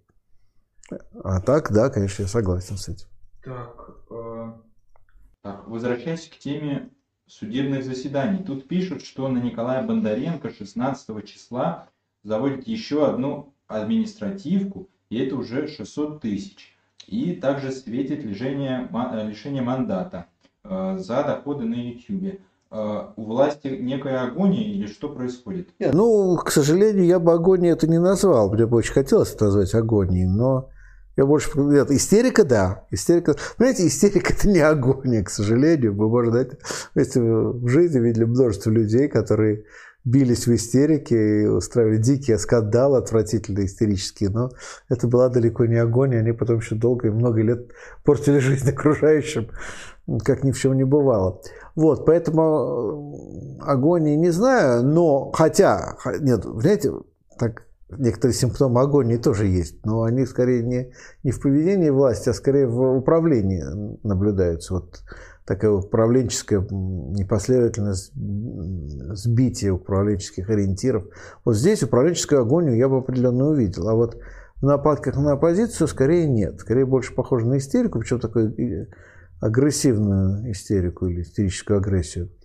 А теперь про Николая а, Бондаренко. Тут даже их волнует не то, чтобы его убрать из законодательного собрания, уже достаточно долго сидел, вы обратите внимание, в Саратове предстоят выборы в законодательное собрание. И если выборы будут мало-мальски честными, то, естественно, Бондаренко с огромным триумфом, с огромным успехом, простите, будет избран снова. А и тогда возникает вопрос, как ему помешать избраться? Ну, понятно, что помешать можно просто, сфальсифицировать выборы. Но фальсификация выборов в условиях, когда Бондаренко популярен и э, достаточно активен, и, кроме того, не очень управляем, в том числе даже со стороны Э, людей из московского руководства КПРФ центрального, может случиться так, что вот его э, на выборах э, якобы провалят, на самом деле фальсификациями, так сказать, его лишат мандата, а народ выйдет протестовать. Поэтому у них задача за ближайшие месяцы сделать так, чтобы его нельзя было выдвинуть, чтобы КПРФ его не выдвинуло. Если КПРФ его не выдвинет, то отпадет проблема фальсификации, потому что, ну как, что, кандидата нет и фальсификации нет, да?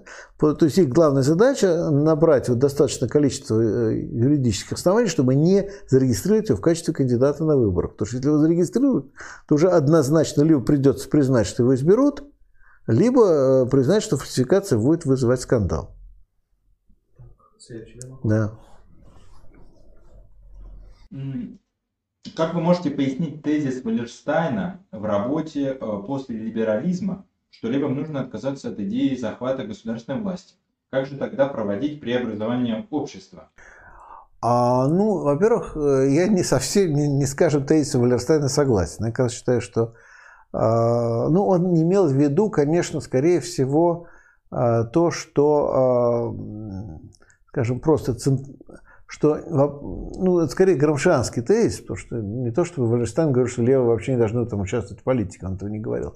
Но имел в виду, что вот э, если вы думаете, что просто вот взяли власть, и это решит все проблемы, так это не так. Ну, вот, возвращаясь к разговору тоже Педро Кастилью. Вот он стал э, президентом, ну, вот, ну стал президентом, и что? И ничего даже не происходит. Потому что нужно менять общество, а это гораздо более глубинный процесс. Но э, я не думаю, что Валерстайн хотел сказать, что левые вообще не должны участвовать в политике, не должны пытаться побеждать э, там, на выборах или каким-то другим образом получать власть. Вот. Но, э, с другой стороны, ну что я могу сказать? Я, э, ну, я далеко не во всем с дедушкой Эммануилом был согласен, скажем так. И мы иногда с ним об этом спорили. Ну, что делать? Так, Следующий вопрос. Сейчас открою его. Вот. Слышали ли вы об Артемии Магуне? Да, и... Артемий Магуне. Или Артемий? Это ну, написано Артемий. Ну, я знаю как Артемий. Ну, может, Если да, то как к нему относитесь? А, ну, он э, философ, политический философ. Работает в, э, частично в Германии, частично в Ленинграде, Петербурге, в Европейском университете, по-моему, был. По-моему, если не ошибаюсь, в Европейском университете. Вот, мы с ним несколько раз э, проводили какие-то совместные мероприятия. Он левый, он э, очень хорошо начитан в современной западной э, философской и политологической литературе. Причем, я думаю, даже гораздо лучше меня начитан, потому что ну, дело не только в том, у него прекрасный немецкий, великолепный французский, а, ну и английский, само собой, но э, главное даже не в этом дело, что у него есть время читать всю эту литературу в оригинале, да, ну, я честно скажу, за последние там, 20 лет я, конечно, меньше читаю. Вот не могу читать по-французски или по-немецки там, или по-итальянски каждую серьезно выходящую книгу на эти темы. Ну, нет у меня времени, это, может быть, возраст не тот уже. Но могу на одно время точно знать, что он читал вот каждую, каждую, каждую книжку. Вот, так сказать, это вот ему большой, большой кредит, так сказать, большой, большой респект. Вот. Но при этом, ну, он, мне кажется, очень, как и многие вот эти товарищи ленинградские, он э, очень, так сказать, старается вписаться в европейскую тусовку, интеллектуальную, политическую, левую. То есть это очень мило, но, мне кажется, немножко больше бы лучше бы жить, так сказать, ближе к земле, скажем так. Так, а каково ваше отношение к политическому философу Раулю? Ванейгему. Да. А, но это один из ситуационистов, ситуационистов. А, Гиде Бора, Ванегейм, Ванегейм, по-моему, бельгиец, если не ошибаюсь, которого Дебор потом исключил из ситуационистского интернационала.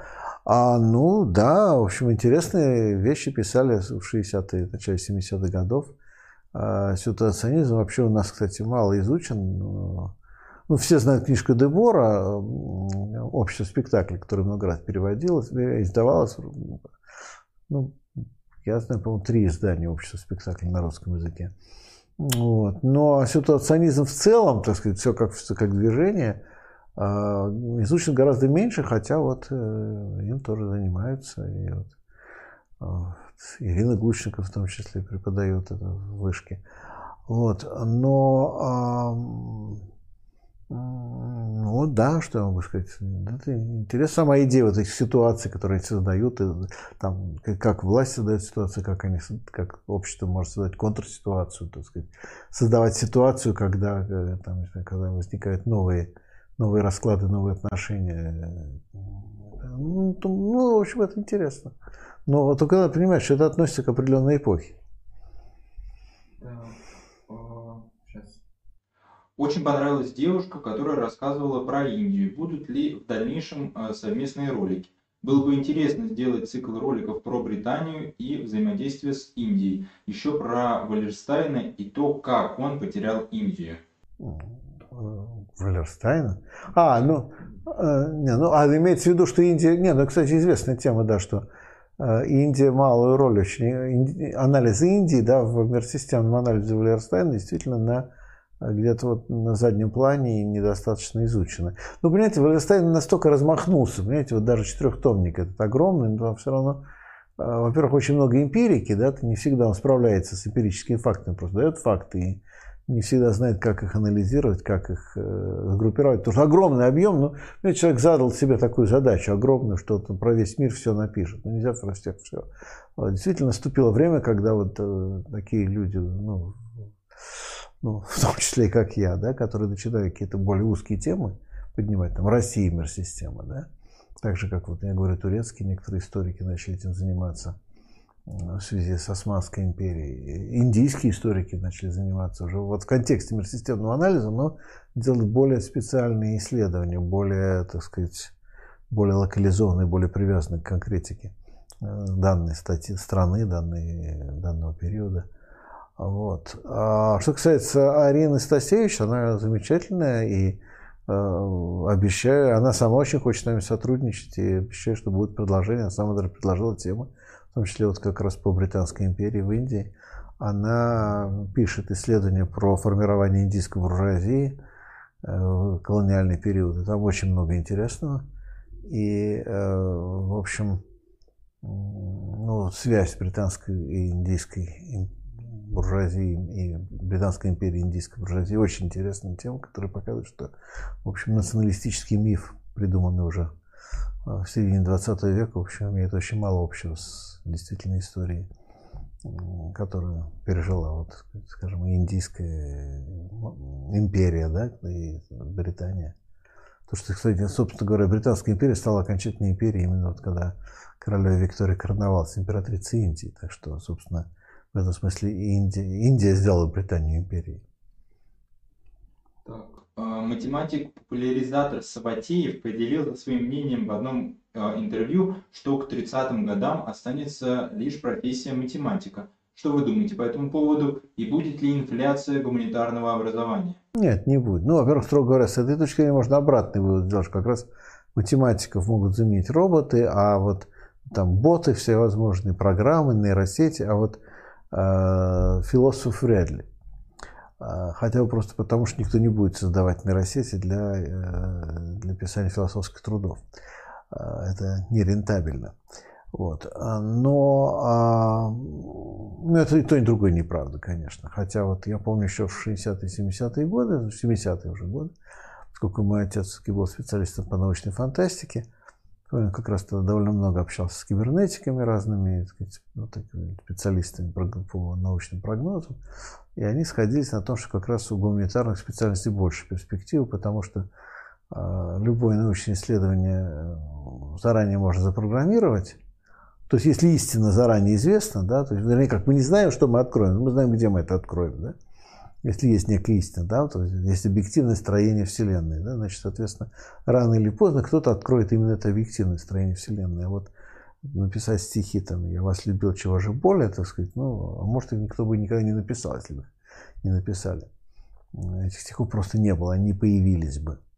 А, вот. Но, а, с другой стороны, нет, конечно, люди никуда не исчезнут, и профессии, которые выполняются людьми, никуда не исчезнут. Более того, я уверен, что, наоборот, будет расти запрос на разного рода вещи такого полуремесленного характера, а, ну и, соответственно, да, нужен будет своеобразный такой вот набор рабочих специальностей, которые ориентированы на, в том числе, работу с роботами, с коботами. Все это мы проходили это много раз, на самом мы, условного человечества, да, потому что вот этот страх, что машина вытеснит людей, это, или наоборот, надежда, что она вытеснит людей, она, в общем, по крайней мере, 17 века несколько раз проходила уже, и каждый раз ничего такого не случалось. Так, Э, просит вас дать свой комментарий э, словам Владимира Путина относительно предоставления политического убежища Петру Порошенко. А, ну да, было. Ну, не знаю, ну это троллинг. Что Владимир Владимирович так смешно потроллил украинцев и Порошенко в частности. Но Порошенко уже ответил агрессивно, что типа сами разберемся, оставьте нас в покое. Тут другое, а зачем вообще нужно Порошенко убежище? Не нужно ему убежище, он прекрасно себя на Украине чувствует. Э, это Зеленскому скоро понадобится убежище, я боюсь, при сложившихся обстоятельствах. Это да. Ну, кстати, Зеленскому, я думаю, в России дадут убежище, тем более вот он вообще вернется на Comedy Club или куда он там, будет там дальше играть. А? КВН. Ну, КВН, да. Так, а, следующий вопрос. Борис Юрьевич, как вы оцениваете свою командировку в Иркутск и семинар Ассоциации депутатов и глав, глав э, товар, МО, Товарищ, Да. МО, товарищ. Я не знаю, что такое МО просто, глав МО товарищ, в котором вы участвовали? Значит, э, да, пока я буду рассказывать, может быть, Олег вернет нам Степана э, в кадр. Вот, э, ну, да, во-первых, это неточность была, э, Женя Родионова сказала, что я в Улан-Удэ, я э, не был, я буду в Улан-Удэ обязательно, но в этот раз я был в Иркутске. Другой вопрос, что там были, э, был, э, по крайней мере, один наш товарищ из Бурятии был. Вот. Но э, в целом, как я могу сказать, ну, э, как всегда, понимаете, как любое мероприятие, проводимое КПРФ, оно неоднородно, потому что в нем, естественно, э, было несколько очень интересных э, таких вот, так сказать, боевитых людей, потому что всегда такие э, КПРФ есть. Вот. И, в общем-то, с ними всегда приятно встречаться, и я очень рад, что мы с ними поработали. А, вот. а с другой стороны, ну, были какие-то люди, которые там достаточно, скажем, были, ну, такие вот, ну, скажем, не очень боевые, да, которые просто отсиживали, что называется. Но это всегда проблема мероприятия любого, которое проводится КПРФ, тем более, что а, тут ну, большая область и большое количество людей. Вот. а, но, в общем, ну как, ну, надо готовиться к достаточно серьезной борьбе, в том числе и в регионе, потому что там им предстоят выборы сейчас муниципальных депутатов, а потом предстоят выборы в законодательное собрание. Иркутская область отличается тем, что там довольно низкий уровень фальсификации всегда был. Считали обычно довольно-таки по-честному. Ну, были определенные, конечно, основания говорить о фальсификациях на выборах губернатора а, в 2020 году, безусловно. Но я думаю, что цена фальсификации объема где-то порядка 10%. А В Москве, допустим, мы видели, что совершенно другие масштабы фальсификации. А, Поэтому, причем это в худшем варианте, да, может быть, э, может быть и меньше, может быть, я даже как несправедлив, может быть, масштаб фальсификации ниже. Вот, поэтому, э, в общем, я думаю, что в Иркутске есть, что называется, что повоевать. И, соответственно, э, законодательное собрание там сейчас находится в подвешенном состоянии, там есть э, формальное большинство КПРФ, но там большинство относительное, то есть их больше, чем единороссов, но единороссы вместе с представителями так называемых малых партий всегда проводят свои решения. Эти представители малых партий просто, ну, там, либо их, не знаю, ну, находят с ними какой-то способ договориться. Не хочу сказать, что их прям покупают, но, в общем, с ними договариваются. В итоге, казалось бы, Единая Россия там в меньшинстве, а по факту проводит свои решения всегда. А, значит, нужно нанести им поражение на выборах законодательное собрание, если, конечно, до выборов дойдет дело. А выборы, в общем, уже на 23 год назначены. А, Ну и, в общем, поэтому, я думаю, ну, там были еще другие встречи, рабочие встречи. С Левченко мы довольно много э, беседовали. В общем, ну, по делу, что ездил. Ну и главное, главное, дорогие друзья, а, выбор губернатора Бурятии. Не губернатора, главы республики. Выбор главы республики Бурятии а, в 22 году. Кто будет кандидатом? Ну, надеюсь, что Мархаев. Вот КПРФ будет. Это тоже открытый вопрос. Надеюсь, что будет Мархаев кандидатом. Мархаев – это тот самый человек, который единственный, единственный из всех наших пресловутых сенаторов проголосовал против поправок Конституции. Это знаковая вещь, знаковая история. А Мархаев будет у нас в ближайшее время на канале Рабкор. Мы будем с ним говорить. А, Пока решение об его выдвижении в, губерна... в глав республики не принято, но, э, ну, в общем, там предстоит э, такая серьезная битва. Так. Э, Борис Юрьевич, как вы относитесь к профессору Попову? Возможно ли дебаты с ним или совместный стрим на Рабкоре? Было бы очень интересно. Э, Как относитесь к Гегелю в рамках изучения диалектики и марксизма? Как к Гегелю отношусь. Хорошо отношусь к Гегелю, э, как к великому философу. Чего вы хотите? Знаете, вот, как говорится, Гегелю уже все равно, как я к нему отношусь, понимаете. Вот. А, ну, кстати, вот меня расстроило, что иногда, когда хотят какой-то момент э, там, не знаю, в марксизме или вообще в общественных науках дискредитировать, говорят, ну, это все гегельянство. Ну и что, что это от Гегеля прошло? Гегель не совсем случайно был великим философом признан, да, так что если это пришло от Гегеля, ну замечательно, что это не способ сказать, ну вот это пришло от Гегеля, мы не будем это обсуждать. А почему не будем обсуждать? Будем обсуждать. Вот, но э, Попов, ну как, ну Попов повторяет нам учебники э, советского времени по марксизму-ленинизму, причем не лучшие учебники. У меня впечатление, что он просто вот заново пересказывать все учебники, по которым мы учились, но были учебники получше и похуже, более глубокие и более примитивные. Там пересказывают те, которые были похуже. А даже в советской вот этой вот официальной марксистской литературе можно было найти тексты, в том числе учебные, гораздо более высокого качества. Так, э, следующий вопрос. Сейчас найду. Вот. Как, по вашему мнению, можно обуздать власть транснациональных корпораций? А, ну, вопрос отношения сил. А, есть известный тезис, что транснациональные корпорации невозможно национализировать. Это отчасти правда, потому что, ну, допустим, э, производственные цепочки. Да, если у вас один раньше был завод, где производят все, там, не знаю, от металлических болванок до, предположим, уже готовой продукции. А теперь у вас болванки в одном месте, электроника в другом, э, производство запчастей в третьем, сборка в четвертом, все это разбросано по всему миру. И отсюда тезис известно, что невозможно национализировать ТНК. Ну, а, это правда лишь отчасти, потому что их а, можно а, не национализировать, их можно, во-первых, лишить рынка сбыта, что для них важно, соответственно, а если их лишаешь рынка сбыта, значит, соответственно, они становятся более сговорчивыми. И второе, их можно... А, второе, что можно с ними сделать, это их можно так сказать, принудить к подписанию каких-то соглашений, а, в том числе по признанию тех или иных элементов производственных цепочек социализированными, потому что их можно лишить поставки отдельных компонентов – то есть, например, я понимаю, что Тайвань может вообще вот сломать в общем, значительную часть национальных корпораций, если в Тайване вот вдруг, вдруг победил бы какой-нибудь ну, социалист а, и э, национализировал бы производство микрочипов, то посмотрим, что бы сделал весь мир по этому поводу, да, где на них приходится там, не знаю, вероятная доля всей мировой продукции. Вот, то есть некоторые страны э, имеют такое вот э, стратегическое преимущество.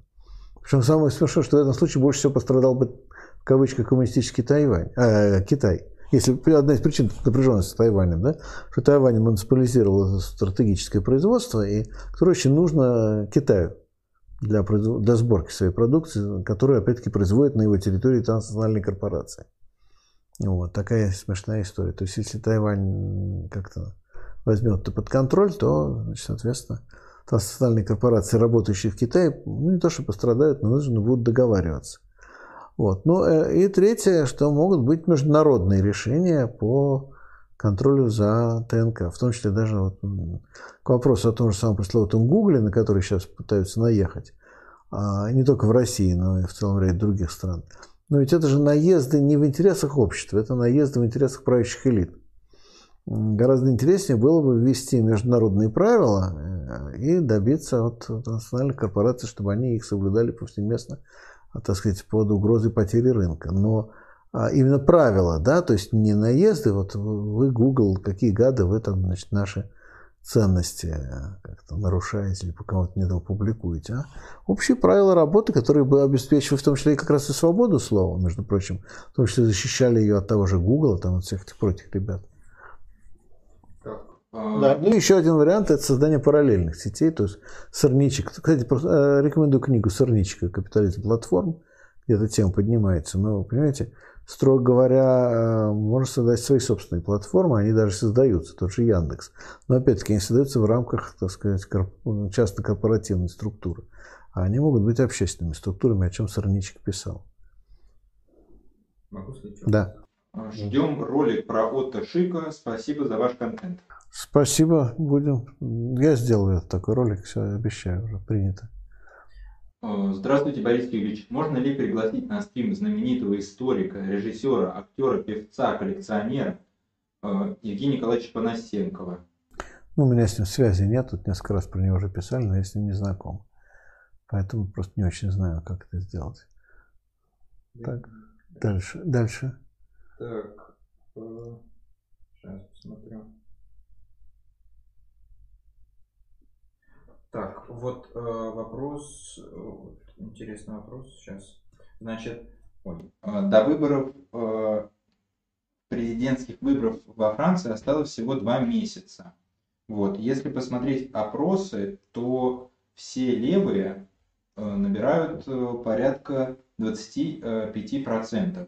Можно ли э, посчитать, сейчас, часть вопроса пропала, извиняюсь. А, уже, ну, в общем, как вы считаете, кто станет президентом США и останется США? ли Макрон ой, Фран... во Франции, да, Франции, и останется ли Макрон у власти? Ну, вообще-то, те опросы, которые я видел, для Макрона неблагоприятны. Но похоже, что во втором туре Макрону предстоит э, или кому-либо другому. А, и, вот, и какие шансы у левых? Да. Значит, смотрите, э, про левых скажем. Да? Скорее, всего, скорее всего, Макрону предстоит во втором туре встретиться где-то с, с кем-то из правых кандидатов, и вполне возможно, что он проиграет. А, потому что сейчас говорят о том, что могут выйти на передний план опять традиционные галлисты.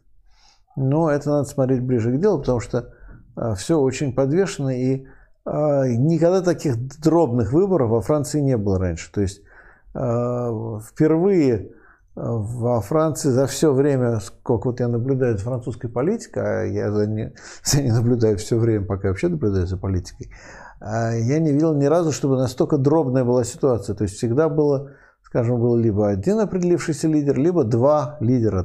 Ну, понятно, кто выйдет во второй тур, всегда было заранее известно. Это, кстати, определяло и позицию левых, потому что, допустим, понятно, что, ага, во второй тур выходит Митеран, предположим, но коммунисты выдвигают своего кандидата, он а, не проходит во второй тур, но мы заранее знаем, что Митеран выйдет во второй тур, мы набираем максимум голосов Э, на коммунистическом кандидате, а потом во втором туре поддерживается кандидат социалиста, скажем. Стандартная схема, которая десятилетиями пробовалась. Ну и та же самая история с правыми, да, то есть, допустим, есть кандидат либо от галлистов, либо от центристов, ну и, соответственно, они спорят между собой, кто выйдет вперед на первом туре, а на втором туре вот выходят два кандидата всегда, один левый, один правый. И вот так вся французская политика держалась, что в конце, значит, Э, последний тур, так сказать, один, условно говоря, от левого центра, другой от правого центра, ну и вот, значит, побеждают либо те, либо другие. А сейчас все страшно дробно, ничего не предсказать нельзя. Старые политические партии полностью рассыпались. Галлисты, может быть, возродятся, а может быть, нет на этих выборах. Социалисты в полном провале, но, в общем, как говорится, заслуженно.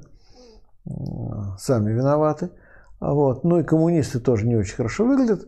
Хорошо выглядит Меланшон, ну, неплохо выглядит, кстати говоря, Национальный фронт, как всегда, который в очень большой мере перехватил еще, причем 10 лет назад, левую повестку.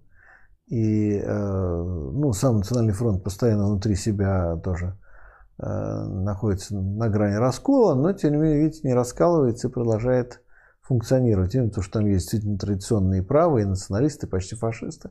Ну, не фашисты, скажем, да, говорите правду, да, это не фашисты, а вишисты, условно говоря, наследники коллаборационистов. Вот. Но сейчас мы знаем, там еще есть, забыл фамилию, вот этот новый крайне правый кандидат, который может как раз все хорошо для Национального фронта, может он отколет совсем правый элемент. А другие это такие социал-популисты, причем даже некоторые левого толка. Вот, а, но которых тоже частично из Национального фронта повытеснили. Вот. Но а, что касается левых, то, ну, конечно, самый сильный кандидат Меланшон. Жан-Люк Меланшон, безусловно, самый сильный кандидат левых э, на президентские выборы. Тут нет вопроса, это очевидно. Но беда в том, что все остальные левые партии, все остальные левые кандидаты заняты только одним. Сделать все возможное, чтобы утопить Меланшона и сделать так, чтобы он не смог прорваться второй тур. Ну вот, э, это совершенно другая ситуация, это не похоже на то, что было во Франции раньше. Так, Э, ваше отношение к РАФ? А, Рота армия фракцион, да, фракция Красной Армии. А, ну, да, трагическая история. Эти ребята были же, в общем, первоначально такими вполне обычными новыми левыми, леворадикалами. И, кстати, первые их насильственные акции, даже вооруженные акции, предполагали, что не будет кровопролития, что оружие используется скорее как форма агитации. Но постепенно все становилось все более жестоким, все более кровавым. И, кстати, интересно, что вот именно то, что они пошли в пути все более жесткого насилия, все более то меньшее количество ограничений их снимали или сами снимались, эти ограничения срывались. В итоге вот а, они потеряли массовую поддержку, потому что на первых порах РАФ поддерживал очень много людей. То есть очень много, очень большая масса людей а, поддерживал РАФ, давала им деньги, помогала находить конспиративные квартиры, а, как-то эмоционально поддерживал. Ну, по мере того, как насилие становилось все более жестоким, соответственно, эти люди отпадали, ну и в конце концов РАФ оказались изолированы, и полиция их уничтожила. Так, будете ли вы поддерживать предстоящий протест 14 февраля в Брюсселе? Я не, не знаю, какой протест будет 14 В день Святого Валентина, видимо. Вот. Не, ну сейчас все время какие-то протесты, но протесты. В любом случае, я за то, чтобы отменять всевозможные локдауны и ограничения, потому что э, эти, не потому, что не нужно бороться с ковидом, э, подчеркиваю, потому что под предлогом борьбы с ковидом, под предлогом, под легитимным предлогом борьбы с ковидом происходит ограничение гражданских прав. И вот очень опасно спутать эти вещи, да, то есть я еще раз подчеркиваю, это очень важно, понимаете, сказать, что а как раз в этом заинтересована элита, чтобы сказать, что все те, кто против ограничений, на самом деле они там, опять-таки, наверное, конспирологи, вот, а, там, антипрививочники там, и так далее, и так далее. Это неправда. Это неправда, но нужно, соответственно, каждый раз договариваться, что с болезнью бороться надо, болезнь существует, просто бороться не надо не запретами, не ограничением гражданских прав или там запретом митинговой позиции, а, соответственно, вкладыванием денег в медицину, разработкой лекарств, расширением количества больничных коек, подготовкой врачей и так далее. Так. А, тут у вас спрашивают, когда будут новые лекции на Бусти? Ну, я думаю, что будут, то просто тут надо организоваться, это такая отдельная параллельная параллельная история, параллельный сюжет нужно организовать. А будут, ну, я думаю, что в марте, наверное, будут, да.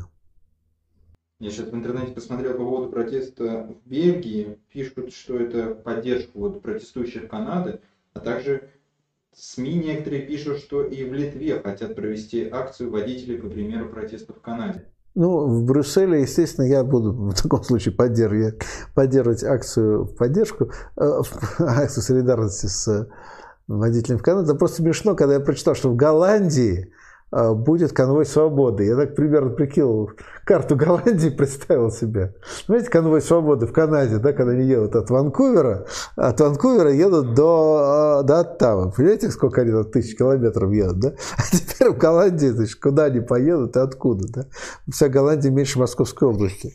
Как они там конвой свободы организуют, это мне было очень смешно. Ну, наверное, куда-нибудь приедут в итоге. Так. Я вопросов что-то не Ну, как раз у нас и время подошло к концу.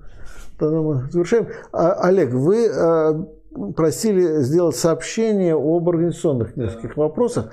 Давайте я вам дам слово э, напоследок, чтобы вы сообщили да. про модераторов там и так далее. Да. Потому что у нас есть некоторые такие организационные сообщения, которые мы хотели бы сделать для наших зрителей. Так, э, да, в общем, дорогие зрители, мы создали почтовый ящик ссылку на него вы можете найти в описании. Туда вы можете писать по любым вопросам и предложениям касательно Рабкора и его контента. Только просьба в теме письма указывать, по какой причине вы пишете, а не просто писать письмо без темы. Письма без темы не будут рассматриваться, будут рассматриваться только как спам. Вот. Также э, просим, у нас есть модераторы, к сожалению, мы с ними не знакомы лично, поэтому мы просим э, этих модераторов написать нам самые кратчайшие сроки на эту почту, чтобы мы с ними обсудили дальнейшие вопросы как раз вот модерирования канала и, э, и, и прочее, и прочее, чтобы мы понимали, э, будут ли они в дальнейшем с нами э, сотрудничать или нет, и так далее, и тому подобное. Вот, так что ссылку на почту вы можете найти в описании к, к стриму и в дальнейшем в описании ко всем роликам, ко всем стримам эта почта будет оставаться, и можно написать, предлагать гостей, задавать какие-то вопросы и т.д. и т.п. Спасибо. Ну, Степан вот опять прибыл. Да, вот, сейчас. сейчас напоследок, да? Ой, да, вот он. Ой, Степочка, дорогой. Вот. Ну и что, завершаем, я думаю, да? Вопросов больше нет. Степан снова посетил своим присутствием, обрадовался своим присутствием. Вот. Да, Борис Ильич, да. вопрос. Да. Извиняюсь. Да. Э, прошу прощения за э, пропущенный вопрос. Так, э, сейчас, вот. Борис Юрьевич, расскажите, пожалуйста, как опытный лифтер будущему конструктору? Какие впечатления остались от этой работы? Вы знаете, работа лифтера была замечательной тем, Степ, да, ушел Степан, даже не хочет слушать про лифтера. Вот, работа лифтера была замечательна тем, что она давала возможность много времени читать. И потому что у меня была под лифтом Э, очень удобная такая вот будочка. Там можно было читать книги. На Соответственно, работал сутки трое. Э, ну, на самом деле лифтер не так много занимался именно лифтами, потому что если лифт выходил из строя, просто должен был вызвать мастера и больше ничего не делать. Вот и повесить табличку, что лифт не работает. А так, в основном лифтер занимался тем, что э, ночью закрывал, э, запирал э, дверь дома и отпирал его только жильцам. Вот. А утром, соответственно, отпирал для жильцов, чтобы они выходили.